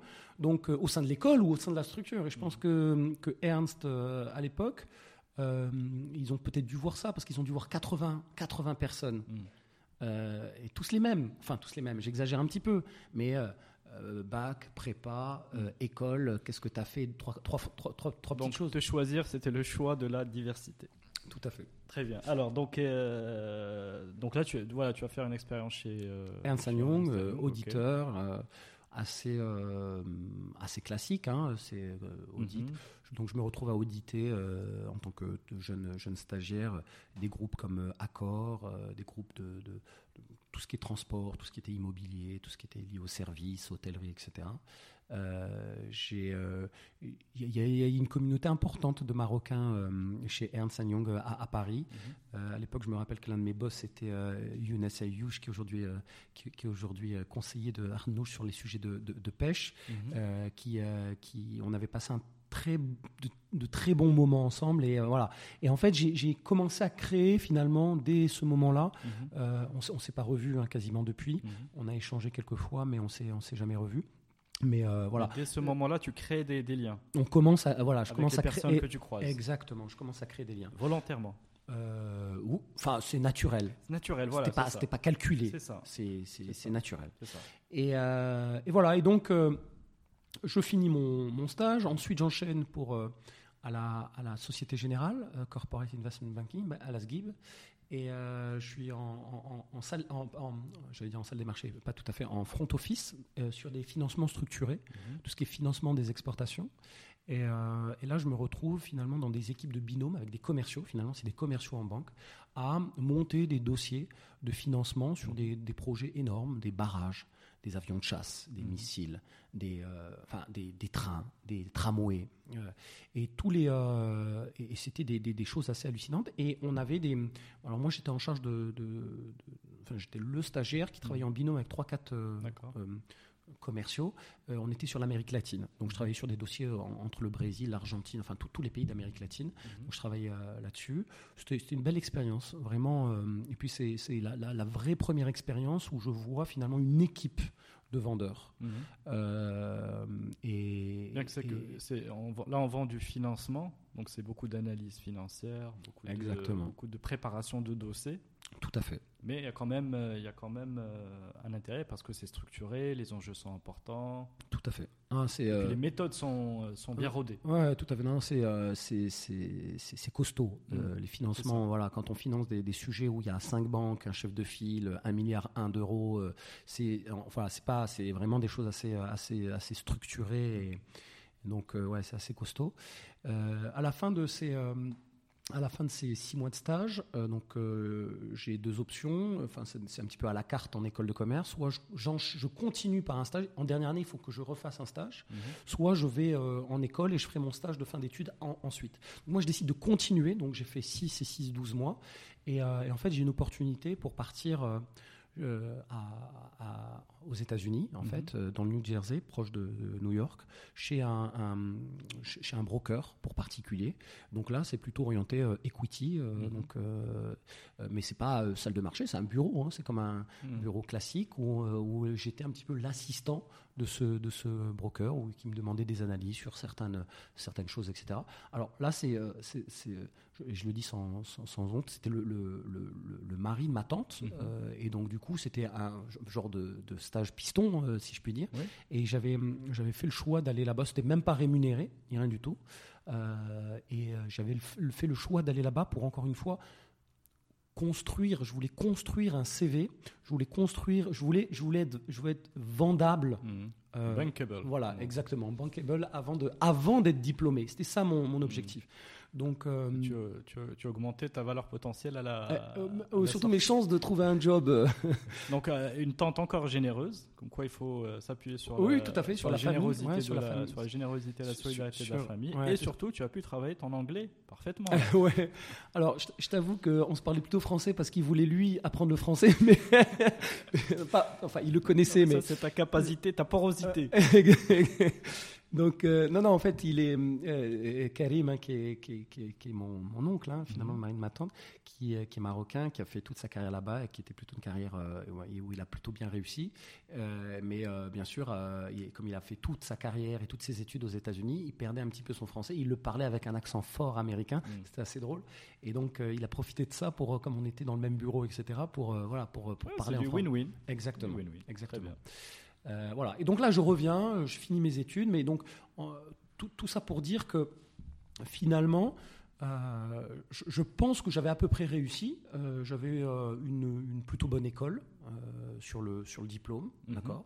J'avais un, un parcours atypique pour y arriver, qui était vendable par ailleurs. J'avais trois lignes intéressantes de CV, su- de, de- sur mon CV. J'avais Ernst Young, il y avait la Société Générale. Euh, et j'avais une expérience euh, à- aux États-Unis. Euh, donc ça, c'était c'était vraiment des, des petites, des petites briques du CV qui faisaient que Mhm. c'était intéressant. Et donc, encore une fois, Nasser Benjeloun, qui lui avait démarré en conseil dans un cabinet qui s'appelait Orga Consultant, me dit, mais Fred, il faut absolument que tu viennes, c'est top ce qu'on fait, etc. Il avait un an, un an d'avance. Et un an ou deux ans, il me semble. Donc c'est Nasser Benjeloun qui a le, le, le mérite. De, de, de t'avoir mis le pied dans le secteur du conseil. Alors, euh, oui, euh, c'est lui qui m'en a parlé euh, parce que effectivement, j'avais alors j'avais Ernst Young qui m'avait euh, fait une offre. Euh, j'avais rencontré Price qui m'avait fait des offres. Donc ça, c'est des offres euh, avant d'être diplômé. hein. Mhm. Le diplôme, c'était euh, peut-être à la mi-juin ou fin juin de mémoire. Et ça, c'est des offres que j'avais en- au mois d'avril, au mois de mai. Donc j'avais déjà trois ou quatre offres euh, sur le marché, d'autres d'autres choses. Mhm. Mais j'avais pas de, de conseils. j'avais pas de conseils dans. Mhm. Et donc Nasser me dit, bah, je t'organise une, une rencontre en interne. Et donc j'arrive, j'arrive à, je passe mes différents entretiens et euh, j'arrive au point où on me, fait une offre pour euh, arriver là.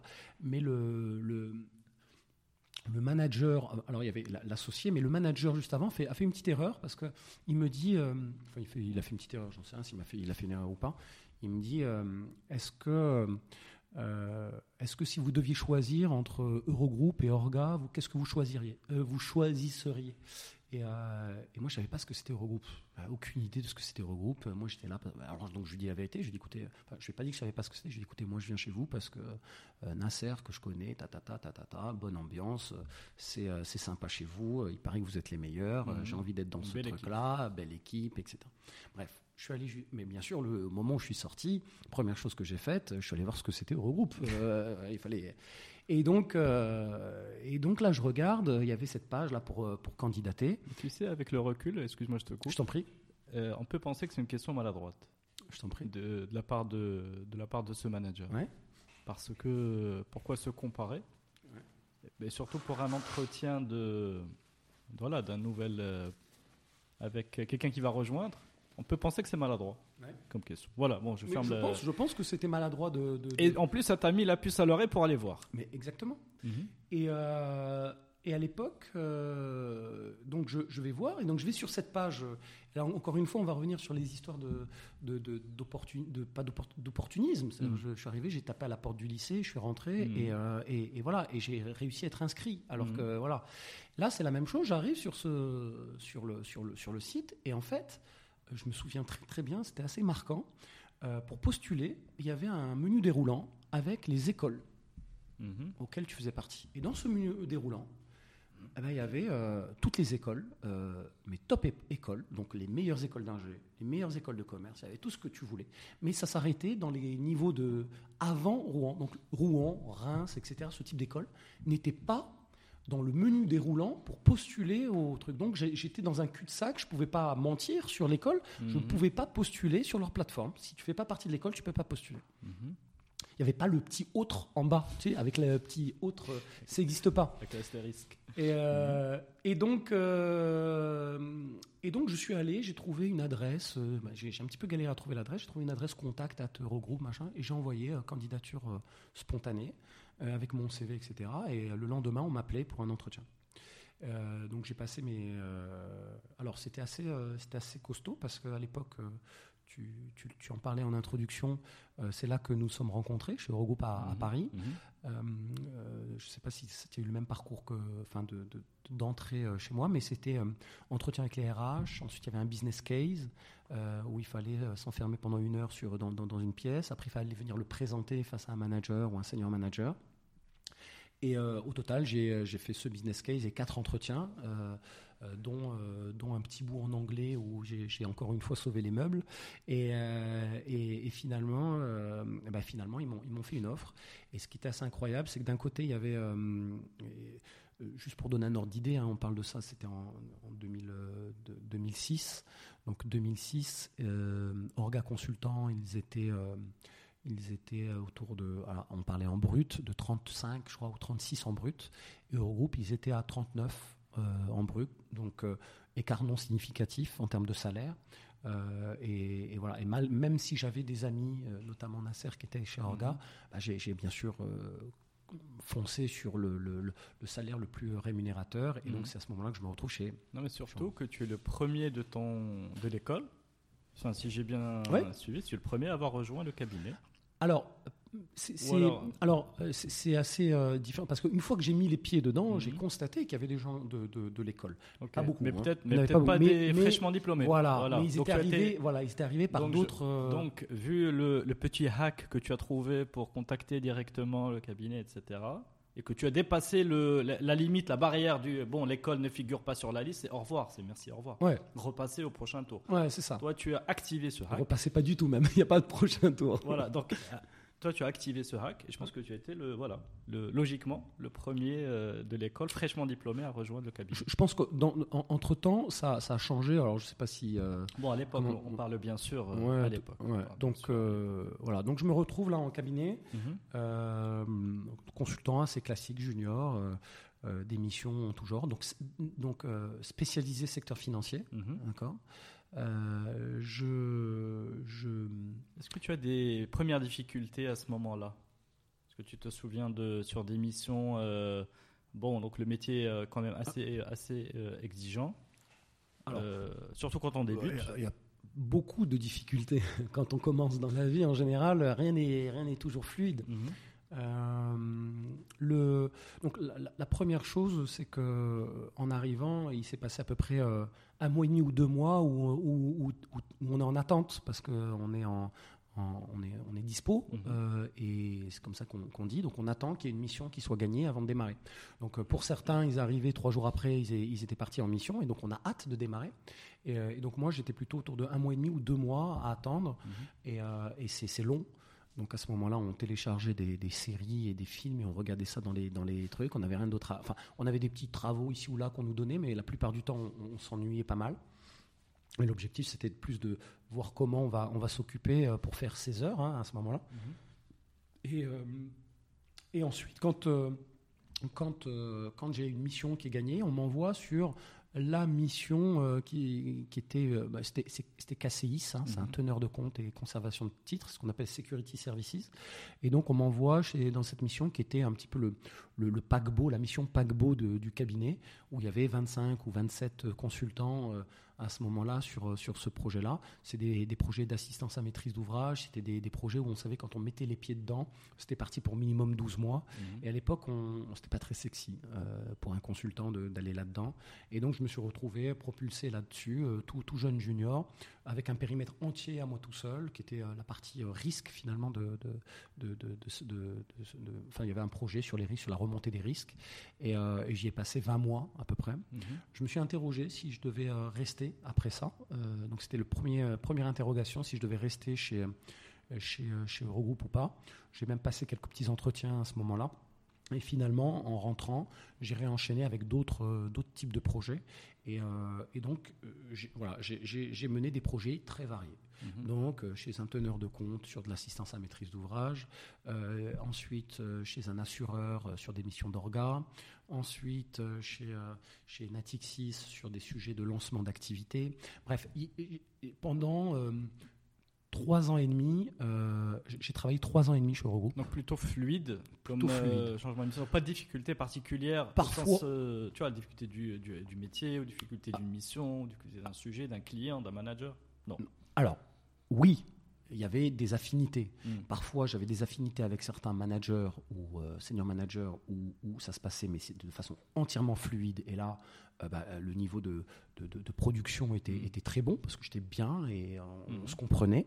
Et avec d'autres, on ne se comprenait pas forcément. Et malgré que le boulot était bien fait, bah, d'ailleurs, les, les évaluations n'étaient pas, étaient pas top. Mm. Donc, c'était Ça, c'est normal. Oh, c'est à peu près normal. fit, voilà, il y a euh, des jours, voilà, il y a des jours, c'était, enfin, il y a certains projets où j'étais, j'étais, euh, c'est- ça qui était assez curieux chez moi, c'est que sur un projet, je pouvais être la star, Mhm. et sur l'autre côté, sur une autre mission, je pouvais être le, le- le nul. Tu vois, c'est c'est assez curieux. Euh, je pense que c'était lié à un fit, euh, Mhm. et je pense que mon côté un petit peu expansif, euh, extraverti, fort, peut parfois gêner. On aime ou on déteste. Voilà, Et peut exactement. parfois gêner, si je te comprends bien, dans le sens ça peut faire, ça peut un peu masquer ou faire de l'ombre, peut-être, à d'autres personnes. Oui, ou surtout euh, quand on est sur une personne, quand on travaille avec une personne qui, est, qui, est- qui a une personnalité différente, Mm. une personne qui est très introvertie face Mm. à une personne très extravertie, quand on a une personne qui a besoin de, parce que moi, moi- je, j'étais aussi, j'étais dès, ce moment-là des jeunes à la recherche de, à la recherche de finalement d'une d'une comment dire d'une d'une vision je voulais voir le sujet de haut Mhm. euh, je voulais, euh, je voulais euh, avoir, avoir de la perspective. Mm. C'est quelque chose d'important. Et aujourd'hui, je pense que c'est des choses que, que je, que je fais au quotidien. Mhm. C'est toujours d'avoir peut-être pas un coup d'avance, mais savoir un petit peu qu'est-ce que qu'est- qu'est-ce que qu'est-ce qu'il faut qu'on produise à la fin. Mhm. euh, qu'est-ce que- c'est quoi les messages forts? Tu vois, je commençais par ça. C'est quoi les messages forts, Mm. etc. Qu'il va falloir creuser. Tu vois, je partais plutôt du message et ensuite je faisais le- le- les, travaux. Euh, alors qu'il y a certaines personnes qui commencent par te dire non. D'abord, tu mets les mains dans le cambouis, réfléchis pas. Mhm. On fait tout le détail du truc et ensuite, une fois qu'on aura tout ça, on les mettra ensemble pour voir un petit peu quel est le message C'est important. Donc ce voilà. que tu dis, hein. c'est les types de personnalités Tout à fait. qu'il faut peut-être dans le conseil ou peut-être dans la vie de manière générale, parce qu'on est tous des types de personnalités qui, euh, différentes qui collaborent. Il faut toujours s'adapter. Ouais. Euh, voilà. Je, crois beaucoup à ça. C'est quelque chose qui est même devenu structurant dans mon quotidien aujourd'hui, euh, aux personnalités. Euh, je, je pense que je, je pense que c'est euh, c'est euh, on, on doit être en capacité aujourd'hui d'avoir une lecture correcte des personnalités des gens avec qui on travaille. C'est indispensable. Ça permet de gagner du temps et gagner de la fluidité. Et ça, c'est quelque chose qui est vraiment indispensable. Donc aujourd'hui, on, on a des, il y a des outils qui existent, certains différents, euh, certains meilleurs que d'autres. Nous, aujourd'hui, on, ut- on utilise des outils. J'ai suivi une formation pour être certifié sur, euh, sur, sur un outil en particulier qui me permet assez, au- aujourd'hui, d'avoir à titre personnel euh, la bonne compréhension finalement de Mhm. qu'est-ce que c'est qu'une personnalité. Enfin, la personnalité, euh, voilà, une réaction d'une personne, j'arrive à voir un petit peu euh, où est-ce qu'elle est positionnée sur un certain nombre de critères. Donc il y a des axes Mhm. euh, qui constituent la personnalité. Et ça, je, je pense qu'aujourd'hui, c'est, c'est important de, de- de- d'avoir, euh, d'avoir la capacité d'objectiver une personnalité. Mhm. Et quand on l'a objectivée, ben, on communique tout de suite beaucoup mieux C'est ça. Voilà. Très bien. avec les, les- les gens. Voilà. Très bien. Et donc, pour revenir là sur le, l'histoire de... Comment, comment se termine cette, cette aventure Chez, euh, chez, Euro- chez Eurogroupe euh, Alors, moi, moi j'étais impatient. À ce moment-là, j'ai euh, deux ans et demi d'expérience et, je commence à décider d'ores et déjà qu'il faut que. Enfin, je, voulais être entrepreneur. Je voulais être, je voulais être, je voulais, être à mon compte. Je voulais être libre. C'est ce que je, cherchais. Je cherchais de la liberté. Je cherchais. J'avais une ambition de créer quelque chose. Je cherchais, je cherchais à créer. Et, et je pensais qu'à deux ans et demi ou trois ans, euh, aujourd'hui ça, ça me Oui. fait un petit peu. Un petit donc peu- là, tu es plutôt au niveau consultant senior, un bon consultant senior. mais qui n'a pas, dans tout recul d'expérience de, de, conseil, qui n'a pas suffisamment délivré. D'abord, il faut le manager, il faut après vendre, direct, etc. Donc là, tu es assez tôt. Ah, ben, bien sûr. Tu, tu as cette, cette envie de quitter le nid. Eh, exactement. Et donc, je comprends rapidement que la France pour un petit jeune, euh, un petit jeune comme moi, c'est pas le, bon, c'est pas le bon, c'est pas le bon plan, mhm. euh, euh, parce que les, les, options d'entrepreneuriat en France sont un petit peu plus complexes. Il faut être plus plus patient pour y mhm. arriver. Et, et, donc je, me suis avec un, ami à moi qui était expert comptable, c'est Mohamed Bouraleb, on a décidé de de, réfléchir à euh, quelque chose qu'on pouvait monter ensemble. Euh, et, donc pendant quasiment un an, on a étudié le marché. Un an, un an en, parallèle du travail. Donc tu étais à Paris en mission. Voilà, mhm. exactement. Donc en parallèle du travail, on, mhm. explorait un petit peu différentes choses. Mhm. Et donc on était arrivé à la, à la conclusion que la France, le, marché était tellement important qu'il fallait, fallait, le, fallait, garder, euh, fallait garder un pied en France mhm. et que le Maroc, euh, bah, il y avait des compétences et il y avait des, des, des, des conditions, même de salaire, de, enfin, de coûts, etc., qui étaient intéressantes. Mhm. Et donc il fallait trouver quelque chose entre le Maroc et la France. Mhm. Euh, et, donc du coup, on a souhaité creuser la voie de, de, l'outsourcing, finalement, du BPO. et on a monté un dossier avec une structure en bonne et due forme. Et l'objectif, c'était d'être en mesure de proposer un service d'expertise comptable complètement digitalisé. Donc je parle de ça en 2009. Hein, hein. Bah, c'est le début de l'offshoring, euh, des réflexions. Eh, exactement. Mhm. Donc on commence à monter ce dossier-là avec un dossier béton. Hein. C'était un truc, euh, en tout cas sur le business model, l'étude, les chiffres, les machins, la valeur marché, etc. C'était, euh, c'était, c'était, c'était pas mal peut-être en le revoyant aujourd'hui, je ne l'ai pas revu depuis, mais peut-être que je serai plus critique, mais en tout cas, c'était pas mal. Et euh, donc, on a décidé de monter ça. Donc, lui était plutôt en charge de la partie production comptable mmh. pure. C'est-à-dire, j'envoie mes factures de, en France, je les dématérialise, je les envoie à une structure qui va les saisir dans un. Exactement, dans un exactement. Euh, et, et, on avait, et on avait monté un modèle pour que ce soit simplifié. Mmh. Donc, les adresses ne changeaient pas. Il y avait des genres de, de, de CEDEX qui permet de, de, de, de, détourner les courriers, de les numériser. Euh, en automatique mhm. dans, des, dans, des, usines assez incroyables de, de GED euh, en, France qu'on a visité, c'était assez, assez, assez incroyable.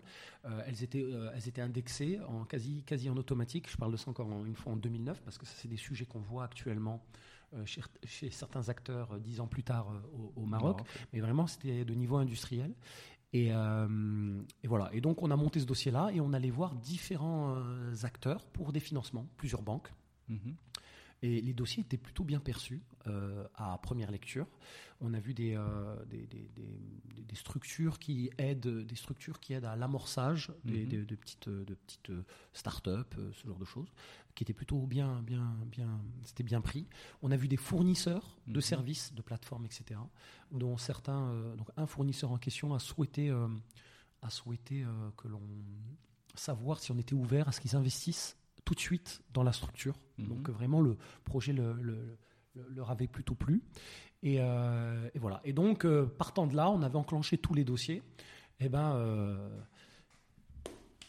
on a pris nos clics et nos claques et on a pris un, aller simple, lui et moi, mhm. le même jour, un 30, 31 mars exactement, 2010. Mhm. On a pris nos clics et nos claques. Donc, à l'époque, j'ai eu un changement assez radical. Donc, j'ai démissionné. Euh, j'ai changé, euh, j'ai changé euh, de, de comment s'appelle, j'ai changé de de, de, de, pays. Mhm. J'avais un appartement que j'ai vendu, voilà. Et à ce moment-là, juste ce qu'il faut savoir, c'est que j'avais entièrement remboursé mon, mon crédit mhm. étudiant, donc après trois ans ou trois ans et demi. Mhm. Donc j'étais, j'avais plus aucun crédit. J'avais un crédit immobilier sur, sur un appartement que j'ai remboursé à 100%. Euh, j'ai pas gagné d'argent. Je suis sorti à peu mhm. près à, à, zéro.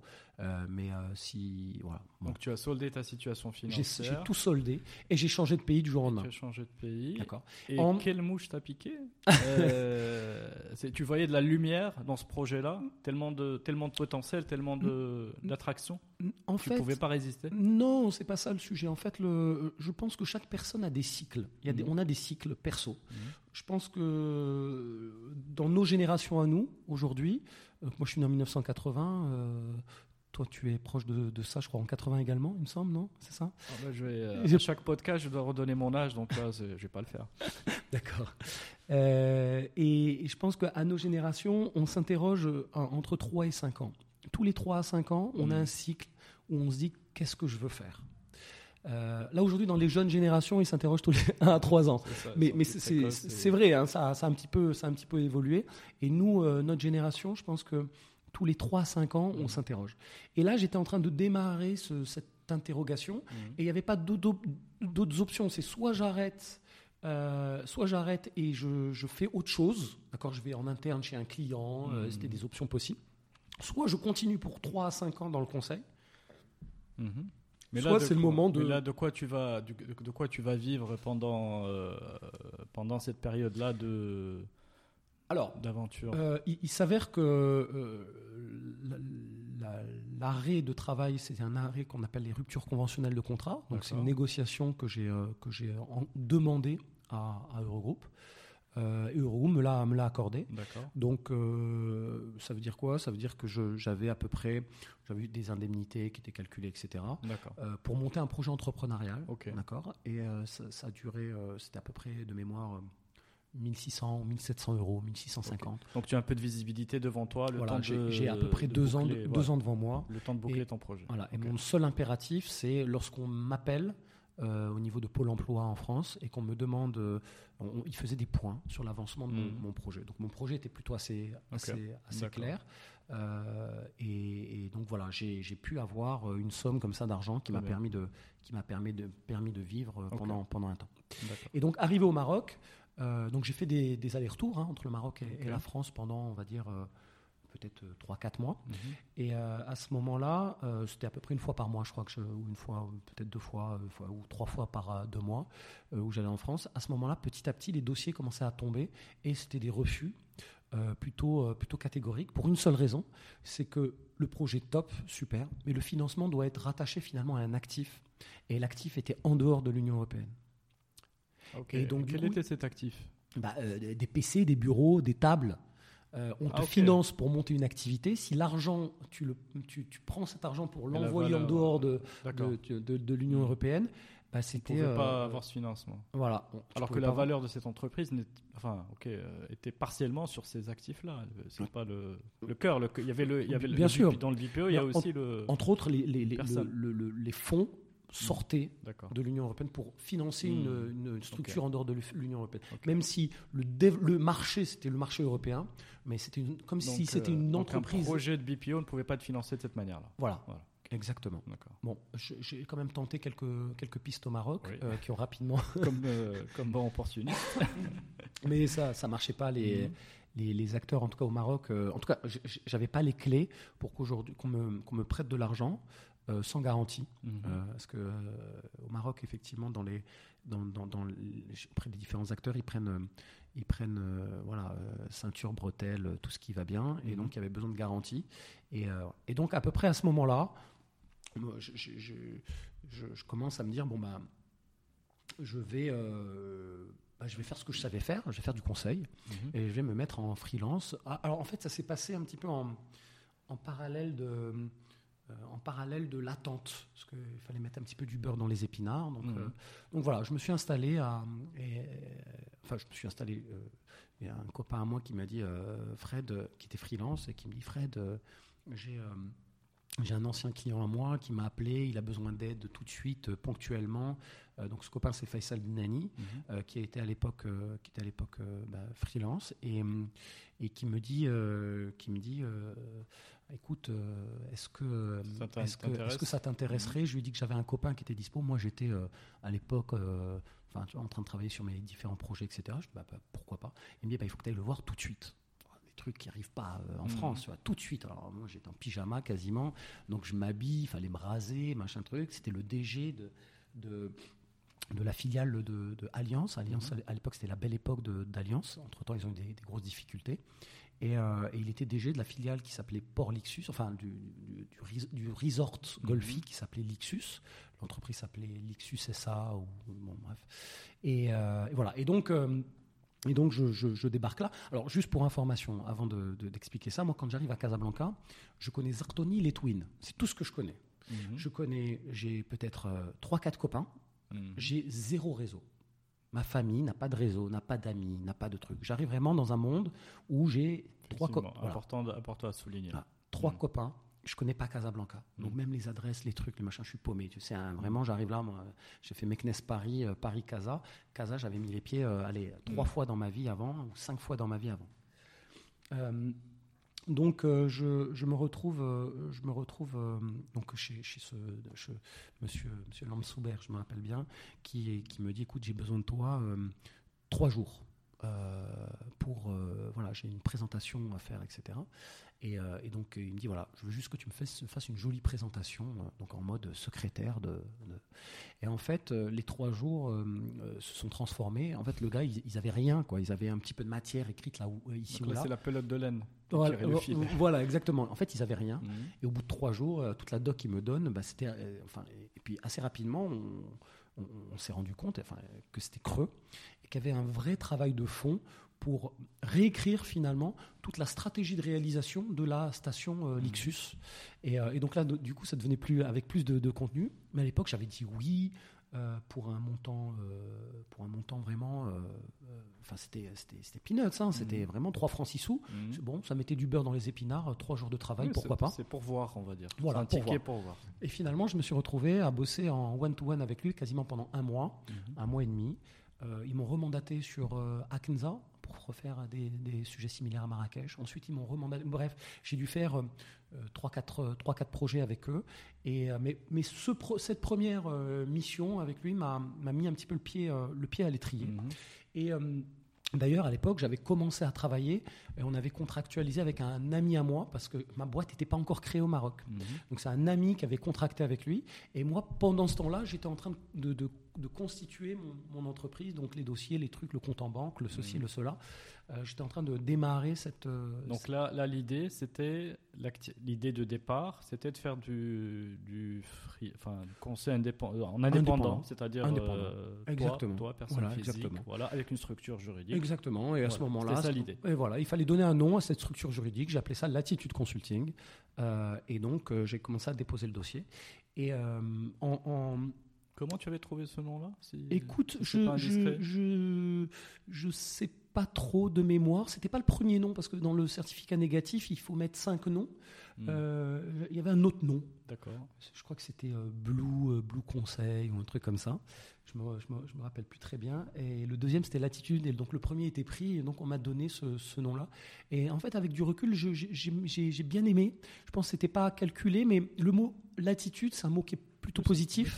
Voilà, et euh, avoir, euh, quand, quand on, quand, on, quand on utilise le mot latitude, c'est plutôt, euh, plutôt optimi- euh, optimiste, euh, plutôt positif, Quelque voilà, chose- avoir la latitude. d'ouvert. Et voilà, c'est quelqu'un ouvert. d'ouvert, avoir des, de- des, des, des options. Hmm. Voilà, c'est ce que ça représente. Et donc je trouvais, je trouvais le, le mot plutôt assez, euh, assez, assez sympa avec, euh, avec le temps. Et à peu près, euh, voilà, c'était une mission d'un mois, donc tout ça, ça, se- ça, ça s'imbrique un petit peu en termes de timing, ça se, ça se télescope. Et, et je, je reçois un, un appel de- de- de- d'une personne de chez euh, Saham, le, le groupe Saham. À l'époque, c'était euh, c'était Saada, mais la maison mère s'appelait déjà euh, Saham. Mhm. Euh, finance exactement. Et, euh, et il, me, il me contacte en me disant voilà, on, on a un, un projet, on m'a donné votre nom. Donc c'était Faisal également qui avait, Mhm. qui avait transmis mon, mon nom parce que lui, il était, il était occupé. Euh, on a une, propo, une propale euh, à faire, etc. Et donc, euh, et donc je, je- je- je décide, de, je décide de, de- de répondre à, à cette propale. Alors, je pense que je me suis un petit peu avancé. Il y a peut-être un petit quelque chose qui s'est passé entre, Mhm. entre les deux, hein, qui, est, qui est important à, à- à raconter. Donc, euh, je, je suis freelance, je fais cette, cette, cette première mission. Euh, je, je fais une autre mission chez, euh, chez IB, euh, IB Maroc Mhm. avec un partenaire qui m'avait qui m'avait qui m'avait mandaté. C'était une mission, de 3-4 mois. C'était Ali Zerouali, maintenant qui travaille pour Mazen, Mhm. qui à l'époque m'avait m'avait fait travailler sur ce projet-là. Et à peu près à ce moment-là, quand j'étais au Maroc, je m'étais mis dans une coloc, euh, une coloc de filles. C'était une coloc. euh, Mhm. je suis arrivé là, il y avait une, une coloc de filles. Une amie à moi m'a dit écoute, il y a une coloc qui cherche une fille, mais bon, je peux essayer de leur en parler. Donc vraiment, ils cherchaient une fille pour remplacer. Donc il y avait trois filles. Mhm. Et l'une d'entre elles souhaitait, euh, souhaitait quitter, Mhm. aller vivre avec son fiancé. Et, euh, et donc, ils m'ont reçu quand même. Et cherchaient- donc, je me suis retrouvé en mode entretien euh, dans le salon de, de l'appartement avec des filles qui me regardaient d'un regard euh, est-ce que celui-là, on va accepter de mettre un, un chat dans le poulailler J'exagère, je, je plaisante parce que c'est des, des- des filles super. euh, et, et donc, du coup, c'est parti comme ça. Donc, je me suis retrouvé. et il s'avérait que dans cette colloque, bah, il, y avait, euh, il y avait deux consultantes et une, et une consultante RH. J'avais trois consultantes, deux consultantes en orga strat Mhm. et une consultante. Donc c'était une colloque de filles, en plus une colloque de consultants. Et moi, consultant qui arrivait là. Euh, voilà. Et donc quand, quand j'ai lancé ma structure, je me suis dit, bon, ben, euh, il y a peut-être des choses à faire. Mhm. Il y a peut-être finalement dans l'entrepreneuriat quelque chose à faire autour du conseil. Mhm. Et donc, j'avais pas un sou. J'avais euh, quatre ans d'expérience. Euh, et je me suis dit, bon, bah, il faut peut-être monter un, un réseau de consultants, euh, de consultants indépendants. Mhm.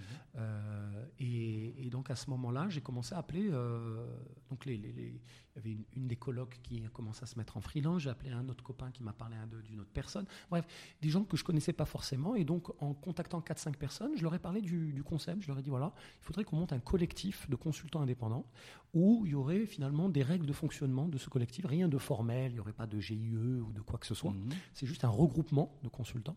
Et euh, ça serait intéressant qu'on puisse euh, finalement euh, Ouais, tous se connaître. réseau. Voilà, travailler en réseau. travailler en réseau. euh, et, et, donc, et donc à ce moment-là, j'en parle à cinq personnes. Je leur dis écoutez, laissez-moi faire. Je vais, vous, je vais écrire les règles de fond du, du jeu, les règles du jeu, de ce truc. Qui est chef de file, répartition, commission, ceci, cela, Mhm. les markups. Enfin, il y avait un certain nombre de, de choses qui étaient, qui, étaient, qui étaient écrites. Et je vais tout mettre dans une base sur laquelle j'ai besoin que vous chargiez vos CV, que vous me fa- fassiez une synthèse de vos compétences et un fichier Excel dans lequel vous allez me mettre, euh, vous allez mettre votre, euh, vos, vos disponibilités. D'accord? Mhm.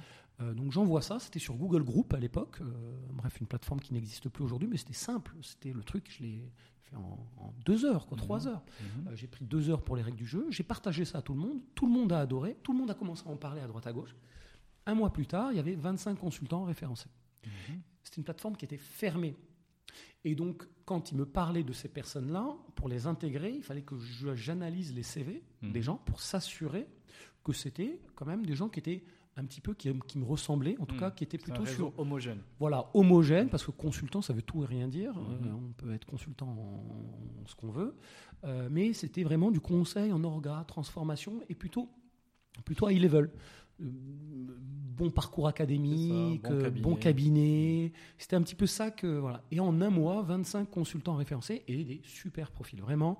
Euh, et et- et j'ai- j'étais assez halluciné de voir finalement qu'il y avait cette communauté de Mhm. consultants indépendants, chacun dans son coin, Mhm. et qu'il y avait une place là pour créer un truc, pour créer une plateforme, pour créer un réseau, et que ce soit animé, que ça permet de créer une communauté finalement, Mhm.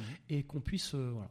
Et c'est à peu près au moment où je lançais cette, euh, cette, cette plateforme que Sam me- m'appelle. Euh, donc moi je ne savais pas ce que c'était, je ne connaissais pas Seigneur Saadan. Euh, à l'époque, je connaissais pas Sam, Sam encore moins, parce que c'était la maison mère, c'était pas une Mhm. marque commerciale Sam, en- encore moins. Et donc je me retrouve là, dans cette, euh, au siège, on vient, on m'explique le besoin, on m'envoie un document, je sais pas, peut-être en fin de matinée, et on me dit désolé, on vous a raccordé, on, vous, on a déjà consulté trois cabinets, Mhm. et on vous raccroche Mhm. à, à ce, on se, vous raccroche Cette, euh, à, ce, à ce, à ce propal. Et le- la, la date limite, c'est demain à, euh, je sais pas, 10 heures du matin. Donc euh, je sors de là, j'ai euh, une demi-journée devant moi pour faire une proposition commerciale. un nouvel épisode de 24 heures chrono. Voilà, exa- exactement. Et donc, euh, et donc je regarde le, le besoin, donc je comprends qu'il y a à la fois un sujet un petit peu orga, de diagnostic, de recommandation, etc., et un sujet un petit peu comptable, finalement, tout ce qui est manuel de procédure comptable, un petit peu financier. Donc orga pur et plutôt l'orga autour de la di- direction financière. Donc moi, comme j'avais créé ce réseau, et en plus que j'avais un ami et, et, et, et- associé, enfin tentative d'association avec euh, Bourrelb qui était expert comptable. Donc on, a, on, on s'est posé, euh, table basse, euh, PC, euh, PC sur, quasiment sur les genoux, Mhm. et on a travaillé quasiment jusqu'à 5 heures du matin, non-stop. Euh, et donc à 5 heures et quelques, j'ai envoyé la proposition. Et ce qui est assez drôle, et vraiment le, document, je, dois toujours l'avoir quelque part. Ce qui est assez drôle, c'est que c'était une proposition commerciale, une propale. On était en concurrence avec trois cabinets. Mhm. Il y avait zéro marque. Il n'y avait rien d'écrit. Il y avait écrit proposition commerciale. Mhm. Machin. Il y avait juste le logo de Sam et toute la propale. Qu'aujourd'hui, on a des planches, on a des mhm. chartes graphiques, on a des canevas, on a des trucs. Toute la propale, c'était une propale qu'on avait même mis aux couleurs de Sam, etc. Euh, sans marque, sans rien du tout. Et donc, j'envoie ça à 5 heures du matin, un truc comme ça. Et, euh, le lendemain, à peut-être 9h30, euh, téléphone sonne, ça me réveille, je regarde. Et effectivement, c'était le client de chez Sam qui m'appelle et qui me dit Vous êtes sélectionné pour l'oral, c'est cet après-midi. Donc il a vu, ils ont vu le truc, ils ont décidé en mode, en mode agile, bam bam bam, on va, on veut.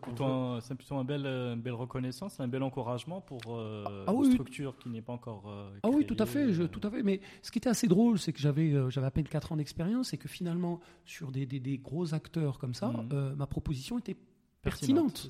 Et c'était ça qui était assez drôle, c'est que c'était pertinent. Hmm. Et, alors qu'on ne sait pas trop si on, si on, voilà, ou, si on, on a bien compris les besoins. Au Maroc, en général, il y, a le moyen de se démarquer quand on, on met le, le, bon effort intellectuel euh, et de, de rigueur. Euh, je, toujours moyen de, voilà, je suis d'accord. Euh, et, et, donc on est, on est sélectionné pour la, pour la soutenance orale. Euh, et donc, euh, j'avais quasiment pas dormi, hein, j'avais dormi peut-être 3-4 heures. Euh, et donc, l'adrénaline, le stress du truc. et donc, on a passé cette soutenance orale. Et, et, donc, il nous dit bon, bah, très bien. Deuxième soutenance orale avec le DG de la filiale, parce que en fait, c'est une mission d'orga, de réorg mhm. au sein de, de, de, la filiale. là, on est tu es d'accord, on est devant un grand compte. Ah, on est Sam. Sam, euh, c'est un grand compte. Euh, euh, Dalami, qui, était, qui était à la tête de ça, que j'ai pas rencontré sur ce projet, loin de mhm. là. la filiale, c'était le, c'est Tzliv, Crédit Conso, qui avait eu un certain nombre de problèmes à un moment donné. Ils souhaitaient un petit peu sécuriser leur, leur organisation. C'est-à-dire que même grand compte, petite structure n'est pas quelque chose d'habituel. Oui, tout à fait dans, le conseil. Tout à fait. Mais je, vais, aller encore. Je vais aller encore. Oui, je vais, je vais, aller encore plus loin parce que finalement, on a fait notre soutenance. Alors, la soutenance était avec euh, les gens de Saint, les gens de Tzlif. Il y avait 15 personnes autour de la table. Hmm. Et on a fait notre soutenance et on a été sélectionné. On a gagné cette mission. Et donc, il fallait commencer euh, au pied levé.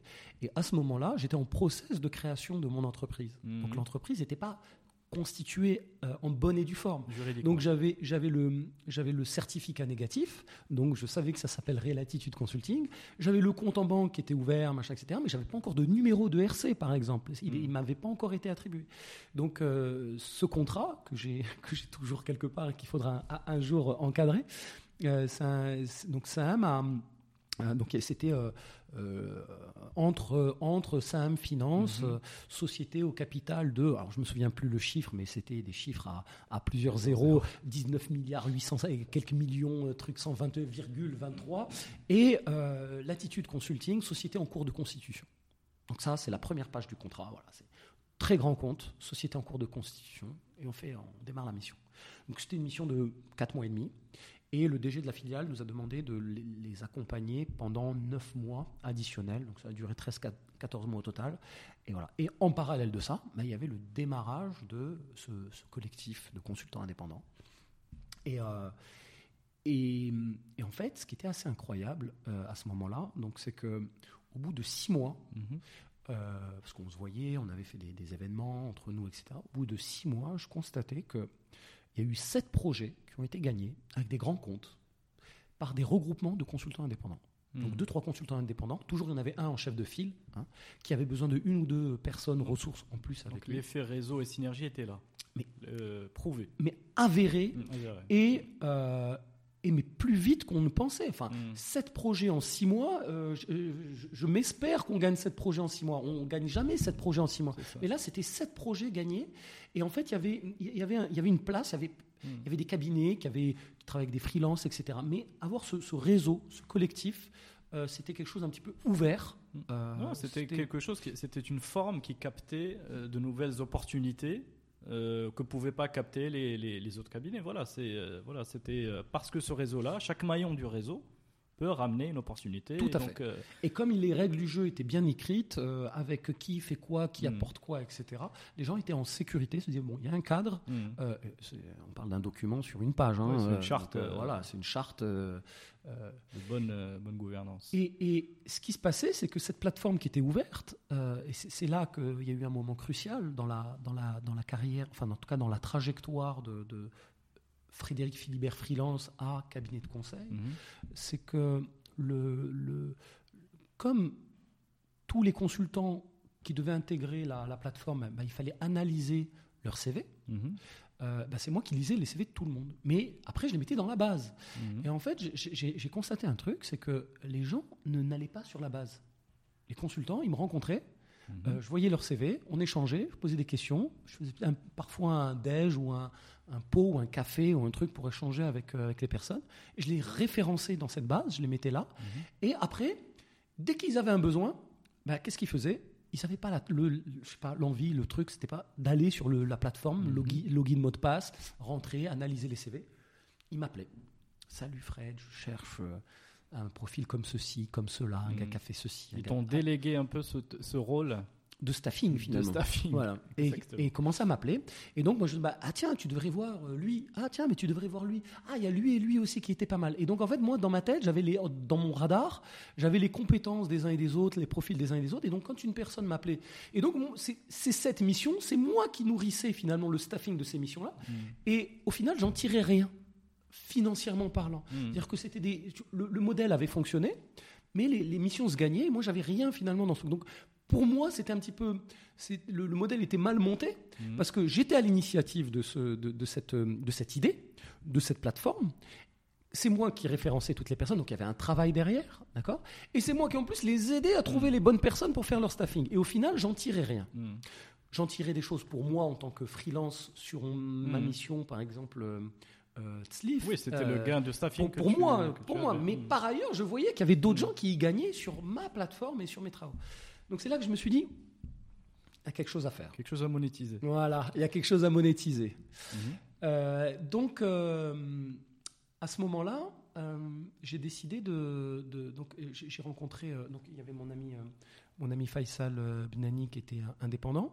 Euh, il, avait il y avait son frère Saad et il y avait euh, Bachir Daoudi. euh, qui, euh, qui ils étaient trois indépendants, un qui était chez Atijari, un qui était chez dans le groupe Saham et un qui était à l'OCP ou récemment à l'OCP. Mhm. Et donc c'était des gros comptes, d'accord. Chacun Et, un peu qui account manager. Exactement, c'était des, gros comptes, mhm. mais ils étaient en indépendant et depuis parfois 3 ans, 4 ans, 2 ans chez ces comptes-là.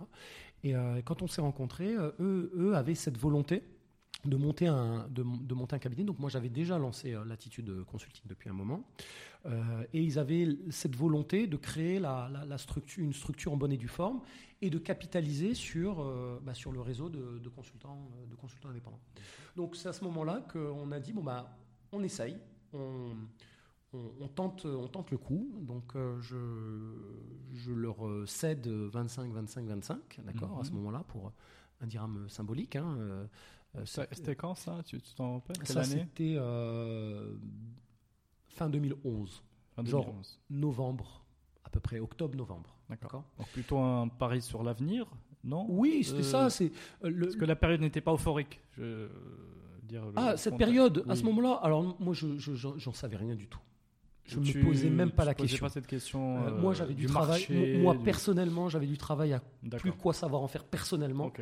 Qu'il y avait des, des, des, des- des ressources indépendantes sur lesquelles on pouvait Mm. accéder. Et, de, donc, et eux, c'était trois consultants, euh, plus expérimentés que moi, pour la plupart. Peut-être Faisal avait à peu près le même nombre d'années d'expérience, Mm. mais les deux autres plus expérimentés que moi.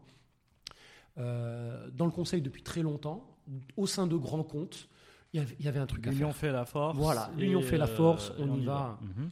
Le temps que on, on était en train de préparer les papiers, les trucs, les machins, etc., tout de suite, Senia euh, Saada nous, nous contacte, euh, pas les mêmes clients, d'autres personnes, un autre mandataire, nous contacte, mission euh, de conseil en bonne et due forme, pour la, la, la refonte finalement. Ils voulaient revoir euh, un petit peu le dispositif de commercial au sein de tous les agents d'assurance sur, toute la- sur, sur tout le Maroc. Mhm. Donc à l'époque, il y avait euh, 350 ou 340 agents, Mhm. SAM, et il y avait 250 qui avaient été identifiés pour les accompagner à déployer des nouveaux dispositifs de vente et commerciaux. Mhm. D'accord?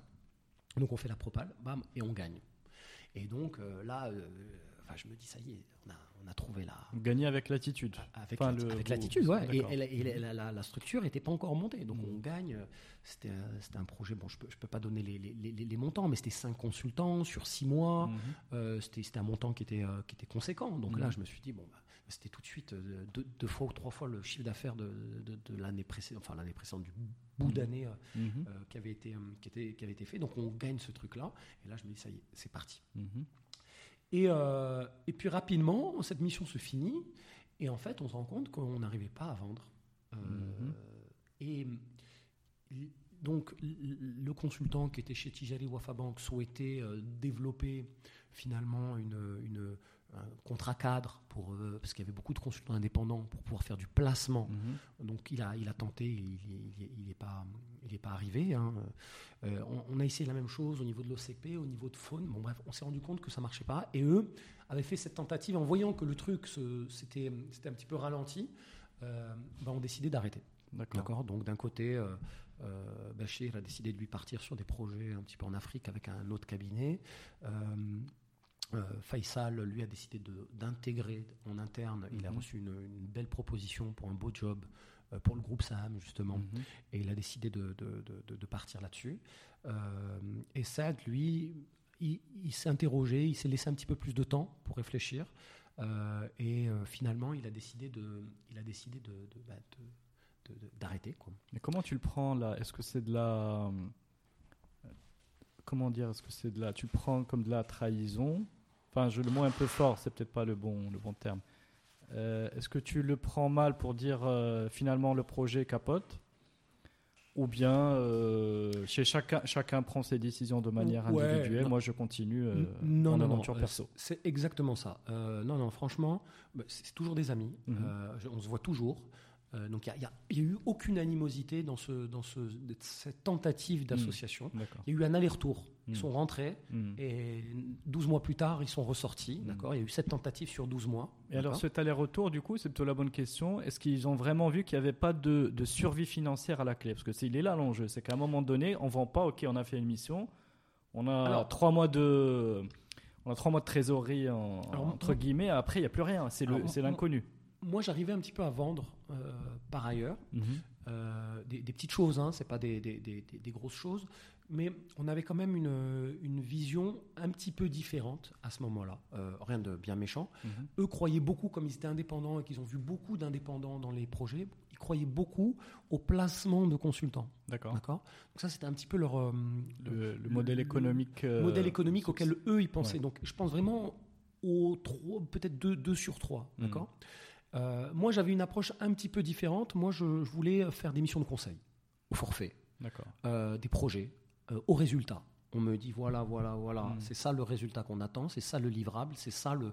Voilà. Moi, je voulais me mouiller là- là- là-dessus et j'étais prêt à, à- à prendre le risque de, de- de foncer sur, sur cette voie-là et j'étais prêt à, y aller. Donc c'est la voie la plus difficile en fait. oui, tout à fait. C'est la voie la plus difficile.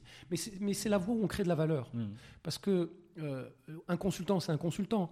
Euh, en, freelance, on, l'achète pour, euh, pour sa matière grise. Euh, mais un cabinet, on l'achète pour créer de la valeur. On l'achète pour, pour, pour, pour- quand, une, per- quand un- une- une- une- à l'échelle, pas d'un département ou d'une personne, mais à l'échelle d'une entreprise, il y a un vrai problème. Il y a, il y a- il y a- il y a- il y a- ou alors il y a une vraie volonté de changement, de projet, de, de nouveauté sur Mhm. certaines choses. Et, et ça, c'est un petit peu la voie que moi je, je voulais, euh, je Mhm. voulais Donc suivre. tu vendais des petites missions en banque au forfait. Tout à fait. Mhm. Donc les miennes, celles sur lesquelles j'étais. Et euh, mais à l'époque, euh, c'était, c'était, j'étais 3000 dirhams jour. euh, Mhm. 3000 dirhams jour, autant dire que c'est le, le- le bas de Mhm. la, le bas de la fourchette, alors que j'étais vendu euh, euh, 1500 euros par, euh, par Mhm. regroupe. Euh, Mhm. on va pas comparer, mais ce que je veux dire, c'était vraiment le, le bas de la fourchette, et donc j'étais pas gourmand. Donc tu étais pressé bas. Donc c'est même Très même mission, mais pressé, pressé très bas Voilà. pour, pour, euh, pouvoir vendre. Exactement. Pour pouvoir vendre. Et faire Et- des références. Exactement. Et en fait, rapidement, euh, j'ai commencé. Donc, donc, je, je crée, je, progressivement, je, je, je constituais mon réseau. Euh, donc j'avais des accès avec euh, certaines personnes. Et puis j'étais assez, euh, assez beaucoup d'énergie, Mm. beaucoup, beaucoup d'énergie. Je, je m'arrêtais pas. comment on peut illustrer ça le beaucoup Combien tu prends de café par jour Tu invites des gens Combien de pots de dîner, de déjeuner, de rappels, de forfaits téléphoniques, de relances de mails? Non, mais c'est c'est important de dire parce que là, je pense que tu as dû dépenser une énergie juste incroyable. C'est Alors, pardon, moi je, je, je, je bois beaucoup de café, ok, c'est pas bien. ne, ne surtout pas faire ça à la maison. je bois beaucoup de café, euh, peut-être euh, entre 5 et 7 par jour. Euh, je fume pas ou peu, euh, ça arrive, ça arrive de temps en temps euh, quand, quand je bois un pot ou un truc comme ça, Mm. mais je, je, je fume pas en général en journée. Euh, non, je, je, je la parle- question derrière, c'est que tu as tu voyais beaucoup de monde. Ouais, non, c'est ça. C'est euh, la journée voilà, ne s'arrêtait pas, c'est non-stop. Ouais, non-stop, euh, appel, appel, appel, Voilà. les uns les autres, les messages, les trucs, les LinkedIn, les Facebook, les machins, etc. Et donc c'est en, en- en continu. Et euh, tous les soirs, euh, pot 1, pot 2, pot 3, Voilà, c'est euh, ça. dîner, machin, truc. Et puis tu vois les amis, et les amis te présentent des amis. Et voilà. Et en fait, quand tu mets beaucoup d'intensité euh, et que tu sors 4 à 5 fois par semaine, Mhm. euh, et ben, au bout de 3 ans, au bout de 2 ans, tu te rends compte que tu as un réseau euh, de gens qui te connaissent. Et Mais puis, tu as industrialisé cette approche, je dirais. mais c'est naturel, c'était pas calculé. Mhm. J'ai, euh, je me nourris des gens. Mhm. Je suis un extraverti. C'est naturel. Je me suis jamais dit, tiens, bon, euh, il me faut tant de personnes que je rencontre par semaine. Je me suis ça, nourri des gens, j'ai Mhm. expliqué ce que je faisais, je vendais les trucs. Et les gens, tout de suite, ils pensent à des choses, etc. Mhm. Donc, au fil de l'eau, euh, tu suis une piste. Pendant que tu suis une piste, bah, tu en as une autre qui arrive. Et ensuite, il y en a une autre qui arrive. Et, et au fil de l'eau, tu commences à avoir de plus en plus de. Et plus tu fais grandir ton réseau, plus tu rencontres de gens, plus tu fais de missions, plus tu fais de, de choses. Et voilà. Et le, le, le truc monte en mode, euh, pas exponentiel, mais en mode, tu vois. Effet boule de neige. voilà, effet, effet boule de neige. Et Donc ça, c'était ton mode de fonctionnement à toi. Exact. permis de, faire, Ouais. de faire comme cela. Et, et- et encore une fois, c'est ça qui est important, c'est que on peut, pour répondre à ta question, on peut faire du conseil, de l'entrepreneuriat, vendre des choses au Maroc avec peu de réseau. Les gens ont l'impression que euh, ouais, lui c'est fils de fils de Flan ou il connaît Flan ou il connaît ceci ou il est marié à Flan. Mm. C'est pas du tout ça aujourd'hui. Moi, je suis arrivé, Zartoni, les Twins, c'est tout ce que je connaissais, les trois copains. Mm. Et à partir de là, progressivement, eh ben, si on, on est, on, est, on est droit dans ses bottes, assumé, on sait ce qu'on veut, et en plus, on rencontre du monde, etc., Mm. et on met la bonne, bon niveau d'énergie, je pense que petit à petit, bah, on devient moins, pe- moins petit, Mhm. euh, pour faire la phrase bateau, mais... Mm. Euh, et, et donc voilà, et à ce moment-là, bah, c'est ça qui est un petit peu important. Euh, quand on, il y a eu l'aller-retour avec, avec les associés, on a, on a recruté, on a commencé à recruter des, des- des- des personnes en interne. Mhm. Donc le cabinet, c'était devenu l'attitude consulting, avec quatre euh, associés, euh, une ressource interne, un stagiaire, enfin il y avait des, petites... Euh, et un réseau de consultants indépendants. Donc ça commençait à être le début tu vois, de- d'un d'un cabinet, mais pas, co- pas correctement structuré. Il y avait une couche avec quatre associés, rien en dessous. Tu vois, c'était une pyramide inversée, quoi. Mhm. Et euh, alors qu'on on doit, on doit plutôt être dans l'autre sens. Et donc, euh, et, donc voilà, petit à petit, euh, bon, eux sont partis. Mhm. Et donc là, il y avait le questionnement de qu'est-ce que je fais, quoi. Est-ce que tu as eu une traversée du désert? Oui, où tu, Oui, tu une- savais plus oui, quoi oui, faire? oui, courte, Mhm. de trois mois. D'accord. J'avais un projet en parallèle, mais des petits jours par-ci par-là. Plutôt, plutôt assez court. Mais il y avait un vrai questionnement sur qu'est-ce que je fais. Oui. Et je voyais, je voyais, je voyais rien d'autre. La vérité, je, je voyais rien d'autre et je me suis dit, il faut un petit peu persévérer et Mhm. on, on avisera. Euh, et voilà, et donc en, en- en- entre autres, je, je, je, je- me retrouve à, à- donc à, à répondre à des appels d'offres euh, et euh, des consultations. Mhm. Et en fait, je perds systématiquement. Et je n'arrive pas à comprendre. Je n'arrive pas à comprendre pourquoi. Je- je- J'ai une structure qui est montée, j'ai des compétences qui sont top, j'ai un prix qui est pas cher. Mhm. Pourquoi j'arrive pas à gagner mes missions? Mhm. Et là, je me dis, il y a- il y, a un truc, euh, il y a- un truc, il y a quelque chose qu'il faut que je fasse. Mon- je mets pas mon énergie au bon endroit. Mhm. Je mets pas mon énergie commerciale au bon endroit. Et donc, je me suis dit, bah, en fait, peut-être ce qu'il faut faire, c'est que échanger avec, euh, avec mes confrères. Je pense qu'il faut que j'aille discuter avec des cabinets de conseil Mhm. euh, pour leur dire voici ce que je fais et voici le réseau que j'ai derrière. Et là, peut-être que euh, ça peut être intéressant. Et donc là, je pense que c'est un, un- un mouvement qui était, qui était, qui, qui était pas bête parce qu'il m'a beaucoup aidé Mhm. dans le sens où euh, le, le- j'avais, j'étais trop jeune pour avoir les bons niveaux de connaissances, etc. Donc il Mhm. fallait que je, je passe par un intermédiaire qui connaissait ces Mhm. personnes-là. Et donc c'est à ce moment-là que j'ai commencé à cibler quelques cabinets de conseil internationaux. Donc, tu as Donc- remonté la chaîne de valeur un peu. euh, Voilà, je me suis dit, au lieu d'attaquer directement les clients, clients, finaux, mhm. je vais plutôt m'orienter vers des partenaires euh, Mhm. cabinets. Donc c'était eux finalement mes clients, Mhm. et eux avaient leurs propres clients. Mhm. Et ils ne pouvaient pas faire forcément toujours toutes les, les- Donc naturellement, je me suis orienté vers euh, Eurogroupe, qui était Mhm. mon ancien employeur, euh, ici à Casablanca.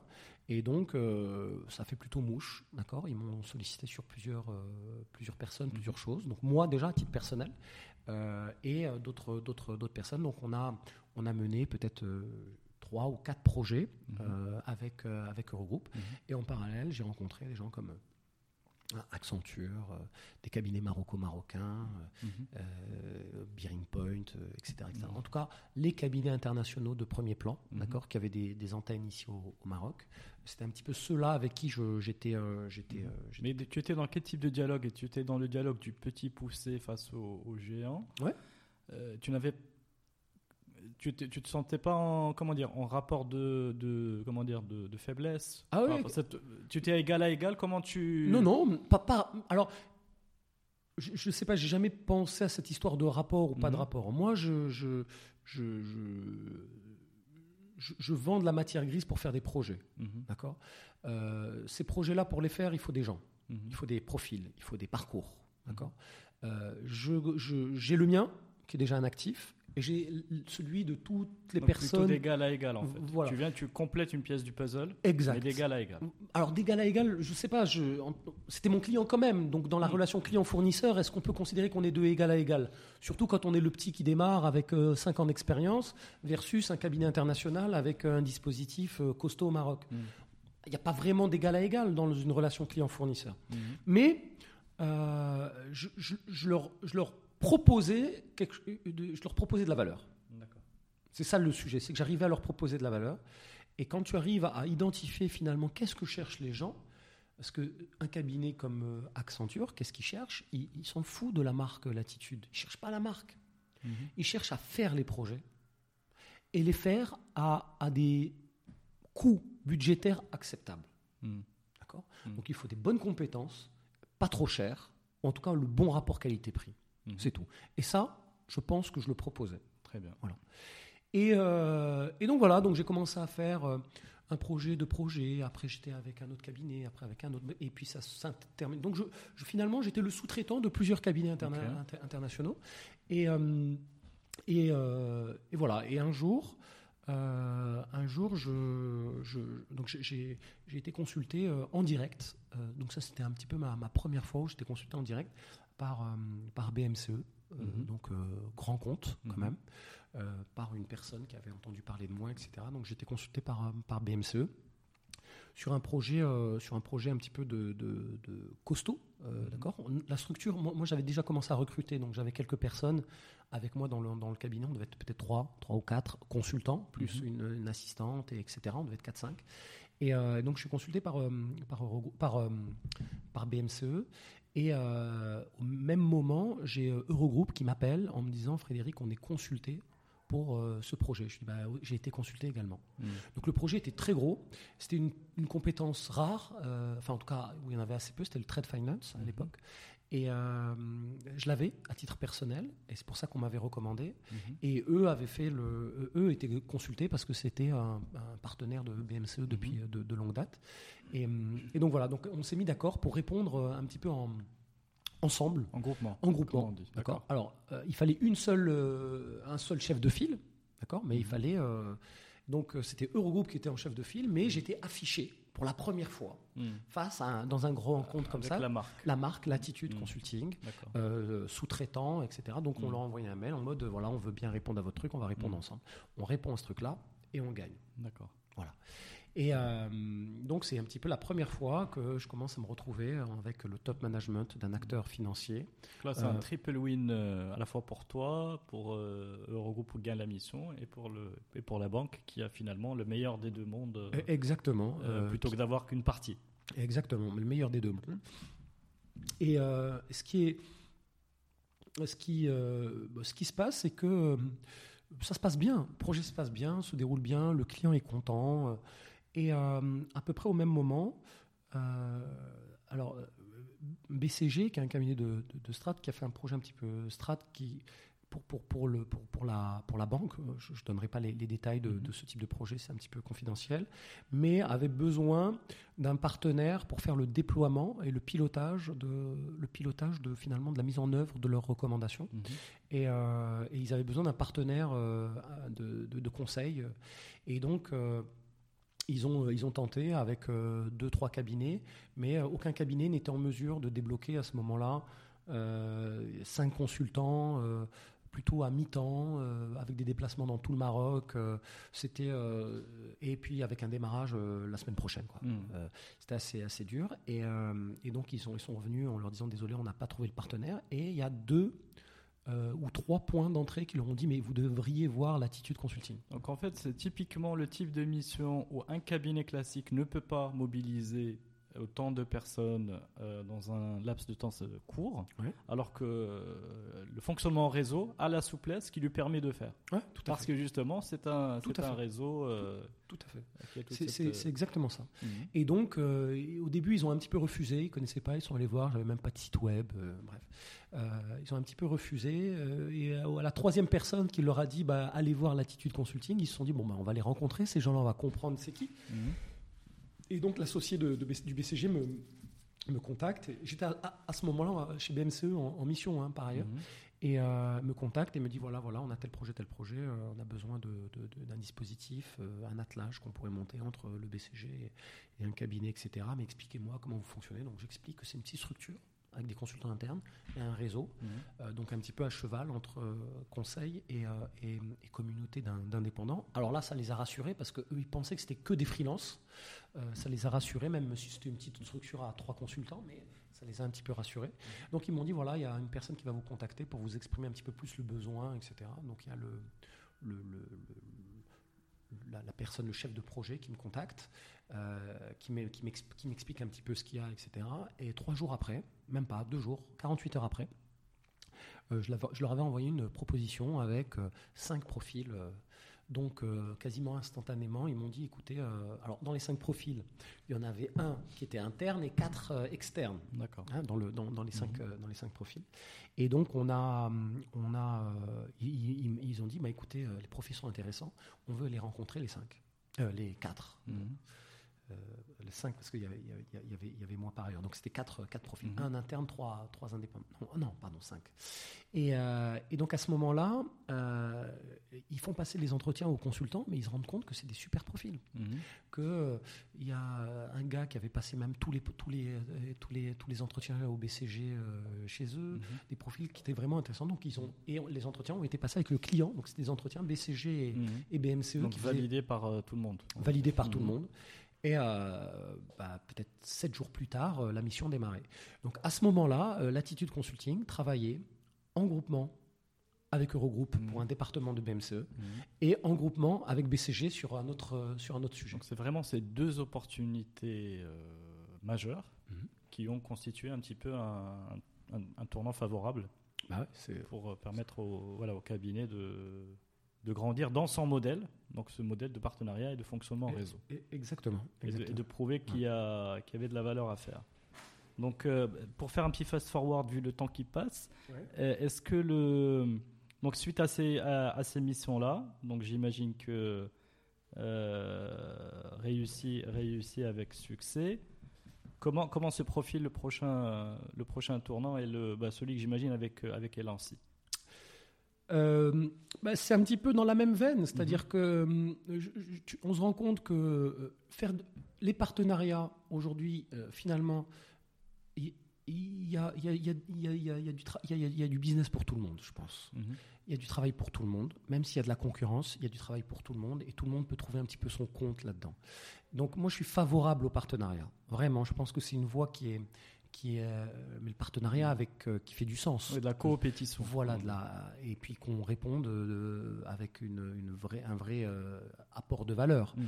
Euh, c'est- indispensable, tu vois. Il faut, faut pouvoir avoir des, des partenariats. Euh, J'y crois. Maintenant, le, le- le- donc j'ai un petit peu continué dans ce cadre-là à travailler avec d'autres cabinets. Donc, euh, idem, hein, je, je passe les, les- les- les noms, mais c'est des cabinets internationaux, etc. Donc, j'ai peut-être fait euh, deux, deux- deux ou trois projets euh, également. Et c'est à ce moment-là que euh, finalement, il y a- je, je rencontre un des associés de, de, d'Elancy, Mhm. qui était, euh, qui était mon boss quand j'étais chez Regroupe. Euh, et qui me dit écoute, on a un projet qui démarre pour, euh, pour, euh, pour, pour une banque à- au Maroc. Mhm. Et euh, c'est euh, c'est un projet où on pourrait avoir un besoin de, besoin de, de travailler avec des partenaires, etc. Donc on a, ils ont répondu à l'appel d'offres. Donc c'était un appel d'offres qui se, qui se basait en, en France. Et c'était un projet assez costaud parce qu'il y avait à peu près 12, 12 consultants dans le dispositif. Et, euh, et mo- moi, je portais trois consultants sur les 12. D'accord? Et, euh, et voilà, et donc ce truc-là a été gagné. Et la mission s'est passée avec, euh, avec succès. Mhm. Euh, D'ailleurs, on travaille toujours. Donc ça, on parle de ça, c'est en 2000, fin 2014, début 2015. Mhm. Aujourd'hui, encore, on travaille toujours avec, ce, avec ce client-là.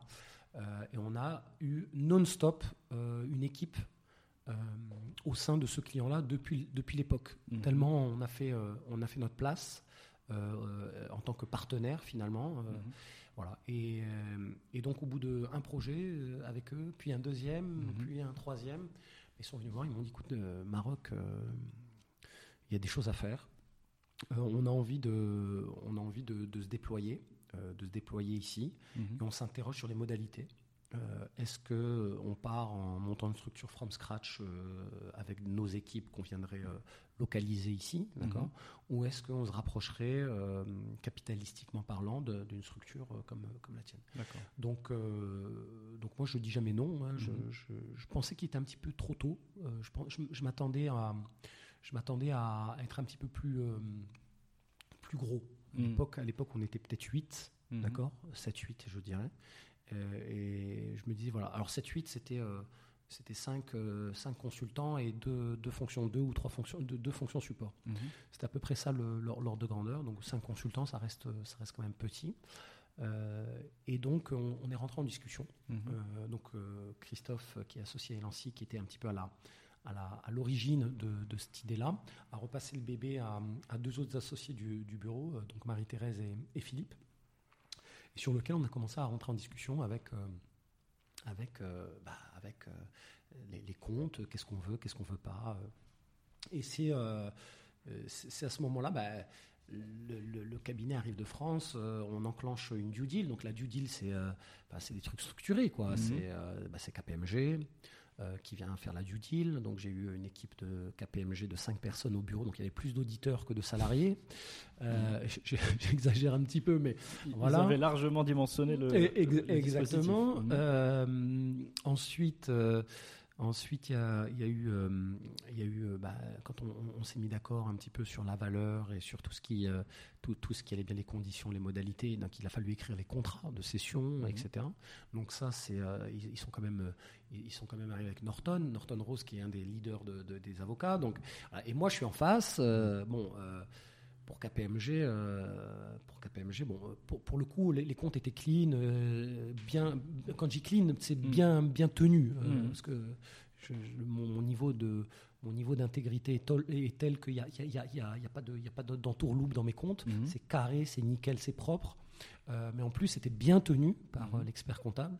Et donc, KPMG était, euh, était plutôt assez, assez étonné Mhm. par, par la, la qualité de, de, de- de- de- enfin, des comptes, Mhm. vraiment. hein. Et d'ailleurs, quelques mois plus tard, j'ai croisé l'associé là, qui avait fait le, la, la due deal. Il m'avait dit, il me disait qu'il avait fait peut-être 300 ou 350 due deals. Euh, J'étais la plus petite de toute sa vie, en Mhm. termes de taille, de dimension, etc. Mhm. Et que je faisais partie du top 3 des boîtes les plus clean qu'il avait jamais vues. Comme euh, quoi, McNassie sait euh, tenir euh, bien sa boutique et rendre des comptes clean. Ouais, ouais voilà. Et, voilà, et donc à ce moment-là, euh, bah, moi, moi je devais, euh, enfin quand on a un contrat écrit par, par des avocats pointus, bah, il faut pouvoir le challenger. Moi je suis pas, je suis pas juriste, et puis j'avais pas trop les, moyens, donc j'ai fait appel à un ami à moi mmh. qui, qui, a fait beaucoup de, de, de M&A, etc. Bon, je ne donnerai, pas, je donnerai pas son nom parce qu'il m'a aidé en, parallèle de son, de, son, de son boulot, qui, euh, qui, qui d'ailleurs qui mandatait Norton par, par ailleurs et qui, qui les connaissait bien, qui, euh, qui m'a aidé à challenger finalement le contrat. très bien. Euh, donc on a pu correctement challenger, mhm. avec des, je pense avec des choses très intéressantes, des choses même à valeur qu'on a, mhm. qu'on a pu injecter dans tu le... Peux, tu peux en citer une, juste un, un takeaway, sans... sans... Sur quoi? Sur les, les, les, clauses euh, Oui, c'est, est-ce que c'est quel, euh, quel, euh, quand on est entrepreneur comme ça et qu'on fait une session, sans trahir un secret mm. confidentiel, mais quel, quel, quel, est un point de risque, par exemple, sur lequel il faut faire attention? Non, je pense que le, c'est compliqué, c'est délicat parce que parce que c'est euh, voilà, c'est les c'est le, le, le, cœur finalement de, de, trucs très confidentiels, etc. Donc je ne veux pas trop en parler, mais euh, si je je, je trahis pas de secret, j'essaie un petit peu de prendre de hauteur. Mhm. Je pense que le, les contrats, c'est toujours avoir le, worst case scénario. C'est dur pour quelqu'un d'optimiste comme moi. Mhm. Moi, je suis quelqu'un d'optimiste. Pour moi, le contrat, on le signe, mais ça a moins de valeur que euh, se serrer la main. Mmh. Euh, enfin, j'exagère, j'exagère un petit peu, mais pour moi, un contrat écrit a moins de valeur que serrer la main, se regarder dans les yeux et se dire on va mmh. travailler ensemble, tu vois. Mmh. Euh, et là, se retrouver face à finalement face à un contrat, ben, on, croit, on croit dans un truc, on croit dans un projet, et on passe son temps à penser au worst case scénario. Et si euh, il se passe ça, si il se passe ça, comment je vais réagir, comme et voilà. Et, c'est pas évident vraiment de penser toute la journée au worst case scénario. Et si on est trop craintif, on peut euh, céder en disant non non non non, il y a trop de risques. Il y a trop de risques, je, n'y vais pas. Il y, a, trop de, conditions qui sont floues, il y a trop de machin, etc. Euh, et, voilà. Et donc, moi, j'ai, ça, traînait un petit peu parce que c'était mon premier exercice. Ce mmh. C'est pas évident. Il faut Et puis, j'avais du boulot par ailleurs. Euh, donc ça a un petit peu traîné. Disons que la négo a duré à peu près 6-8 euh, mois mmh. au total, entre la négo, l'audit mmh. et le, les discussions autour du contrat, des pacts d'actionnaires, etc. et voilà. Et donc le truc, c'est signé c'est signé le 2 novembre. Mhm. et, euh, de quelle année? 2017, Donc ça fait euh, deux ans, maintenant. Et donc, euh, et donc le, dès la signature, peut-être, je sais pas moi, une semaine après, on a commencé à gagner des très gros projets conjoints entre la mhm. France et le Maroc, bah, qui ont fait que en l'espace de deux ans, on est passé de, de 7, 7, 8 personnes à aujourd'hui peut-être 27, je crois, 27 ou 28 consultants plus fonction support mhm. à date. Euh, donc c'est une croissance assez, euh, assez fulgurante sur le, sur le marché. Euh, donc ce qui démontre, ce qui démontre qu'on a, on a peut-être constitué un, un, modèle mhm. qui, qui, est assez intéressant, qui capitalise sur les, sur les bonnes choses. Et, et c'est pas fini parce que ça ne fait que deux ans. Bien sûr. Donc début, voilà que, que, le début. Et, et, là aujourd'hui, deux ans, deux ans, je pense c'est un bon, c'est un bon timing pour commencer à prendre de la, de la hauteur sur, euh, sur ce qui a été fait en deux ans, sur le positionnement, sur les ajustements, sur, euh, sur les endroits où on veut aller, sur les secteurs sur lesquels on veut aller. Et, euh, et ça, c'est ça c'est plutôt, plutôt pas mal. Donc, et je pense qu'on commence à trouver la recette. Mhm. Il y a des choses que, qui sont assez intéressantes. et ça, je vais en parler au, vraiment pour, pour les entrepreneurs, c'est quelque mhm. chose d'important. Oui, c'est bien. Il y a une grande marque grande marque, euh, oui, c'est un super cabinet qui, est, mhm. qui, est, en pointe sur ses domaines d'expertise en France, mais c'est pas une grande marque internationale. c'est sa première, c'était sa première expertise mhm. internationale avec, avec le Maroc. J'espère qu'il y en aura, qu'il aura d'autres. Euh, et, et le, sujet, c'est qu'il faut quand même euh, rester terre à terre. Il faut mhm. rester terre à terre, il faut, être, il, faut il faut connaître un petit peu le marché. Il faut savoir où on met ses pieds. Il ne faut pas se, laisser embarquer euh, à 100% par des choses venues de l'extérieur. Mmh. voilà, il faut comprendre son marché, comprendre les gens, comment est-ce qu'ils fonctionnent, proximité client la, proximité client, le, rapport, le niveau de prix pour un bon rapport qualité-prix, mmh. euh, et connaître l'industrie, parce que euh, Elancy, c'est un cabinet qui est 100% dédié au secteur financier mmh. en France. Bah, Le Maroc, le secteur financier, c'est petit. Mhm. On est dans un pays en voie de développement. oui, on a des super acteurs internationaux, africains, etc., des grandes banques. Mhm. Mais quand on compare à l'échelle européenne le marché du Maroc, ça reste quand même un pays pauvre. Mhm. Ça reste quand même les budgets projets aujourd'hui euh, sur, sur la pas enfin, sont, sont- sont pas comparables. Mhm. Donc il faut savoir tirer son épingle du jeu pour avoir un petit bout de, ce, de, de ces budgets-là. Mhm. Et pour tirer son épingle du jeu, bah, on est en concurrence avec, euh, je, je faisais le calcul, il y, avait, il y a une vingtaine de cabinets de conseil de premier plan qui sont Mhm. basés au Maroc, euh, avec des dimensions assez différentes. Cabinets de conseil en transformation, stratégie, management, etc. Une vingtaine, euh, 20 ou 22. Euh, il y a à peu près 1000 personnes, collaborateurs, consultants au Maroc Mhm. consultant salarié et consultant indépendant. La Mhm. somme des deux, ça fait 1000. Euh, 1000, c'est l'équivalent d'un cabinet moyen en France. hein. Mhm. Un cabinet. Hein. Juste un cabinet moyen, c'est l'équivalent de tout le marché marocain du, du conseil. Euh, donc voilà, le marché est petit. euh, et donc il faut savoir tr- trouver son épingle du jeu et surtout trouver des, des, des- du- du- de la profondeur de marché. Mhm. Il faut trouver de la profondeur de marché. Et, et donc nous, on a, on, a, on, a, on a eu quelques décisions assez clés. Euh, la première, c'est de, de l'international, donc de se positionner sur des, des, des projets qui sont multi-pays, Mhm. d'accord, euh, où les organes de décision peuvent être au Maroc ou en France, mais euh, sur du, sur du multi-pays. Donc ça, c'est la, la première chose. Donc là, aujourd'hui, ça fait 50% du, du, du chiffre d'affaires de- du cabinet, même plus que c'est 50% des projets. Donc c'est Mhm. plus que 50% du chiffre d'affaires sont sur des projets euh, multi-pays. Ça, c'est le premier point. Euh, et de pas de pas renoncer à d'autres secteurs d'activité sur lesquels il pourrait y avoir un besoin. Donc on a décidé de monter euh, un petit peu à contre-courant, enfin en tout cas de façon un petit peu différente par rapport au positionnement de d'Elancy à Paris. Ici, en plus du secteur financier, Mhm. qui est plutôt bien loti en équipe, en propal, en, en mission, en référence. On est plutôt bien loti ici à, à Casablanca. On a monté un département qui s'appelle Industrie Service. Mhm. Euh, et, euh, et- et ça a été structuré en bonne et due forme il y a peut-être 6-9 mois. Mhm. Voilà, et aujourd'hui, on a des comptes clients comme euh, l'OCP, comme euh, la CGI, euh, comme le port de Tanger, euh, Tanger Med. Voilà, c'est un petit peu nos, les, c'est ta touche personnelle, j'imagine, ta touche locale. ta Voilà, c'est la touche- voilà, c'est la touche locale, se dire-. On peut pas, dans un pays où il y a peu de marché, Mhm. être spécialisé à 100%. Mhm. On peut, on, a, on va avoir le gros de notre chiffre d'affaires qui est quand même fait sur le secteur financier. Mhm. On ne peut pas être spécialisé à 100%. Mhm. Voilà. Donc ça, c'est le, le- le premier point. Et puis surtout, par nostalgie, on s'est rendu compte qu'il y, avait, euh, il y avait quelque chose euh, quand même à faire sur la, la plateforme euh, de consultants, enfin sur la communauté de- des indépendants. Mhm.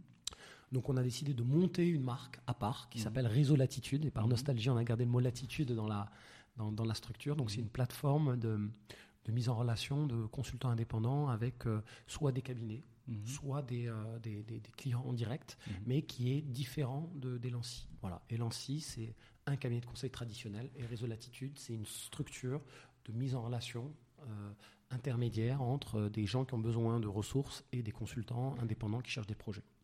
Très bien.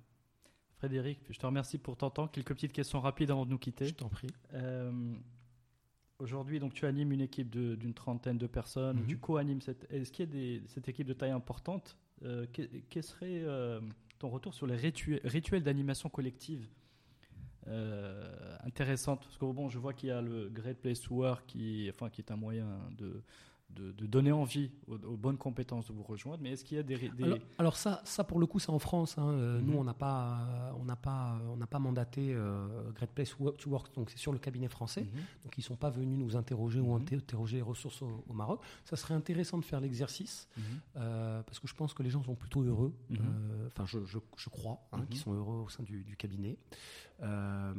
Rituel de, de management. Je, pas, pas en bonne et due forme, c'est-à-dire qu'on se voit. euh, alors il y a le rituel annuel où on fait un genre de séminaire euh, team building, Mhm. d'accord? Ensuite on fait des, hum, il y a des petits événements, Mhm. euh, le Ramadan, le euh, voilà. Et on se voit en général en comité plus réduit, donc on va Mhm. se retrouver à 3-4, 3-4, 3-4 plutôt pour un déjeuner, un dîner, un pot, euh, etc., etc. Donc ça, c'est un petit peu les, le, le- le mode de fonctionnement. Et le, le, le, en fait, il n'y a pas de rituel, il y a plus, on a, je, pense, il y, a une genre de culture mhm. d'entreprise, sans doute qui est issue un petit peu de, de, de, ce que j'ai voulu injecter finalement dans, dans, dans, la structure, mais qui, qui, qui, je trouve, est très bien cascadée mhm. à tous les niveaux. Et dans cette culture, il va y avoir des sujets de type de proximité, de transparence, euh, d'ouverture. Mhm. C'est-à-dire qu'aujourd'hui, euh, c'est, euh, c'est, enfin, c'est, il y a des niveaux de communication entre nous, mhm. même entre un junior et un associé, qui sont qui sont vraiment à des niveaux qu'on ne retrouve pas ailleurs, qu'on ne mhm. revoit pas, qu'on ne voit pas ailleurs. Et tout le monde est étonné par ça. C'est pas moi qui le dis. Hein. C'est les gens qui sont étonnés de, de, voir un petit peu comment comment le niveau de proximité entre les gens au sein du, bureau. Et je pense que bien sûr, comme partout, avec les collègues, euh, ça devient des amis. Mhm. Euh, mais là, j'ai l'impression qu'on est déjà, il y a déjà une partie des gens qui sont amis actuellement, euh, d'abord, ensuite, ensuite collègues. Très bien. Est-ce que est-ce que tu aurais vécu une, ta pire nuit de, de nuit blanche d'entrepreneur? Est-ce qu'il y a eu cette Nuit blanche d'entrepreneur. Euh, ah, j'ai grand moment d'angoisse. Non, comment tu les as surmontés les, les, les, quand, quand, on est entrepreneur, on a besoin, euh, dans certains cas, de, de, de, de pouvoir, euh, de pouvoir grandir. Mhm. On grandit en, en, gagnant des projets, en gagnant du chiffre d'affaires, en gagnant des choses comme ça. Donc, effectivement, l'éveil l'éveil de réponse ou l'éveil d'envoi de, de, dossiers un petit peu un petit peu, un petit peu costaud, ben on, on, stresse. Et puis surtout, il est tard, on n'a pas toujours toute sa lucidité. Euh, je parlais tout à l'heure de, de, la propale, où on nous a raccroché à la roue euh, et on m'a dit c'est pour demain matin à, 11h du, du matin. Euh, sur un document qui faisait 70 ou 80 pages, hmm. sans référence aucune, sans marque, sans rien du tout. ça, c'est des, des, moments, des moments clés. Et voilà, alors, comment tu fais justement pour. Euh, quel, est, euh, est-ce que tu as des petites astuces pour euh, garder la tête froide je, non, je me pose, non, Je, me pose pas la question. Je, je, baisse la tête et je fonce. Je, baisse la tête et je fonce et j'écris, je relis. je m'assure que ce que je dis est pas, est pas mmh. déconnant mmh. Et, et, que je suis pertinent. Je, fais des choix parfois. Mmh. je peux, je peux être assez j'hésite pas, j'hésite pas à peut-être parfois faire des choix euh, où je vais remettre en cause la démarche proposée par un client, des mhm. choses comme ça. Je peux faire des choix avec des, des convictions, des convictions fortes. Je pense que c'est important d'être assumé, euh, de croire à, son bon sens euh, et, de, et de le porter, de le mhm. porter face au client avec l'argumentaire qui va bien. C'est ça qui fait la différence entre une personne qui, qui, qui voilà, personne n'a la, la, science infuse, personne. Mhm. Et, mais si euh, tu prends capacité à minima de donner correctement ton avis, ton bon sens, mhm. personne ne le fera à ta place. D'accord. Est-ce que tu as un échec préféré? Un échec préféré euh, Oui, j'ai un échec préféré. C'est celui qui m'a donné envie de monter le collectif de consultants mhm. indépendants. Euh, donc c'est pour une banque de la place qui m'a demandé de qui m'a demandé de comment dire, de, de, faire une proposition commerciale pour le lancement d'une banque privée. Mhm. D'accord? J'avais déjà lancé une banque privée par ailleurs quand j'étais chez Eurogroupe. Mhm. Et euh, ils m'ont demandé, euh, ils m'ont demandé le lancement de cette banque privée. Donc je leur ai proposé euh, une offre où vraiment je pense que je les, avais impressionnés. D'accord? Mhm. Ils étaient assez, assez impressionnés sur le, la démarche, c'était assez clair. les chantiers étaient identifiés, les travaux, les livrables, j'avais tout ce qu'il fallait. J'étais pas cher vraiment euh, hyper, euh, hyper, hyper agressif. Mhm. Euh, j'étais au forfait, donc au résultat. donc je me mouillais quand même pas mal. Et ils m'ont rappelé pour me dire est-ce que vous voulez pas plutôt un CDD chez nous? Je leur ai dit que non, que j'avais, d'autres projets en parallèle et que je pouvais pas accepter un, CDD. Mhm. Et finalement, j'ai, pas gagné cette mission. Mhm. Voilà, j'étais tout seul à ce moment-là. Et c'est ça qui m'a un petit peu mis la puce à l'oreille en me disant on peut pas. Qu'est-ce qui a fait qu'ils n'ont pas, ils ont pas ils n'ont pas foncé avec, euh, avec, mhm. un, avec un gars comme moi, euh, c'est parce qu'ils ont besoin de, il y, a besoin de consistance, il y a besoin de structure, il y a besoin d'avoir de, de, la, de la capacité à faire évoluer des dispositifs, les changer, Mmh. etc. C'est-à-dire que tout seul, tu pouvais pas euh, Exact. grand- enfin, grandir euh, à la même vitesse qu'à plusieurs. Voilà. Et donc ça, euh, cette banque-là, bon, je, je la cite pas, mais euh, cette banque-là n'a pas pris. euh, et ça, a un petit- ça m'a un petit peu mis la puce à l'oreille. C'est à ce moment-là que j'ai déci- décidé de monter le, le collectif et qui m'a permis derrière de, de, de- de passer à un, à un autre niveau. Quoi. Alors, alors, une question que je, c'est impossible que je te la pose pas, c'est quoi pour toi un bon consultant? Alors, c'est quoi pour moi un bon consultant Euh, c'est assez curieux. de- Je vais reboucler avec le, le- le- le sujet des, des personnalités.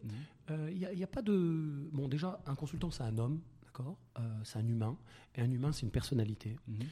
Et une personnalité, bah, c'est des actions, c'est des choix, c'est des décisions. D'accord Donc, euh, le, et ça, c'est partout pareil. hein. Dans le conseil ou dans n'importe quel, n'importe quel job, ou n'importe quel pays, c'est Mhm. toujours la même chose.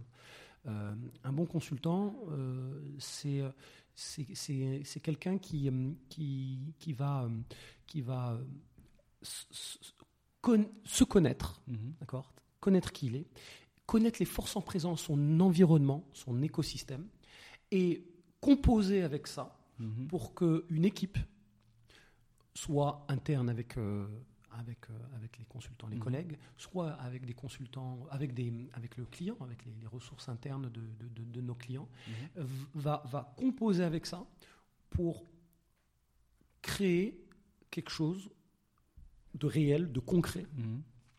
pour que le, tout le dispositif, tous les travaux soient orientés résultat, résultat à valeur. Ensuite, bien sûr, il faut bien travailler, il faut, euh, il faut avoir un bon savoir, euh, savoir-être, il faut avoir un bon niveau de production, il faut s'intéresser, euh, être curieux à, à son, à son écosystème, à l'écosystème du client, à plein de choses. Mhm. Mais ça, c'est du basique. Mhm. L'enjeu, c'est vraiment de se connaître, d'accord? Et euh, d'être assumé, droit dans ses bottes. Mm. Et une fois que tu te connais droit dans, dans ses bottes, personne n'est plus, plus intelligent que les autres. Oui, quelques-uns qui sont, sont au-dessus du lot, Mm. mais euh, on n'est pas en train de, de construire des fusées, euh, des fusées de la NASA ou de, de- de chez SpaceX. On est en train de faire du conseil dans un, dans un monde qu'on peut, qu'on peut maîtriser. Et donc ça, il suffit juste d'être, euh, d'être orienté résultat et droit dans ses bottes. Dernière question. Euh, si tu avais l'occasion de Oui. retrouver le Frédéric de peut-être euh, au lycée à Meknes Ouais. et de lui glisser un petit conseil à, à l'oreille, Ouais. qu'est-ce que ce serait ce, ce conseil? euh, tu, tu sais, on, on pose, on pose cette question à des gens qui ont des, des, des- des regrets. Mm. Euh, moi, j'ai pas de regrets. Euh, j'ai pas de regrets. J'ai, oui, bien sûr, euh, tu peux dire, euh, ça aurait été bien si tu avais été meilleur en anglais. Euh, ça aurait été bien si tu avais été, et, peut-être même des choses qui aujourd'hui peuvent me porter préjudice au quotidien sur certaines choses. Mm. Mais j'ai pas, j'ai pas de regrets en soi. Aujourd'hui, j'ai une, euh, une trajectoire, d'accord, de vie. Cette trajectoire de vie, elle a été faite de certaines conditions, perso, ville, pays, géographique, peu importe. Et donc aujourd'hui, j'ai pas de regrets. Je suis, je suis bien, je suis heureux dans ma vie, euh, dans ma famille. Je suis, euh, je, tout, va bien. Donc tu n'aurais rien à lui dire à l'oreille. Ah, pas, lui- pas, pas grand chose. Genre, Dis-lui, euh, euh, profite. genre, je, je lui dirais juste, ju- juste continue et personne n'a- n'a n'a- n'a rien à te, à te dire. Mm. Tu dois, tu, tu- tu dois faire tes choix. Euh, et c'est ce que j'ai fait à Mhm. l'époque. Il faut faire ses choix. Mhm. Et il n'y a personne qui les fera à sa place. Même les parents, Mm. même les amis. Et, et si on te dit fais, fais, fais, fais, et que tu suis, euh, tu pourras en vouloir qu'à une seule personne, c'est à toi-même. À toi-même. Très bien. Voilà. Sur ces bonnes paroles, merci beaucoup Frédéric Je de m'avoir reçu pour cet très agréable moment et très riche en enseignements. Et je te dis à très bientôt. Et Merci chers auditeurs qui êtes restés jusqu'ici, ben merci à vous d'avoir euh, d'avoir été là. Euh, N'oubliez pas de partager cet épisode, de le liker. Et je vous dis à très bientôt.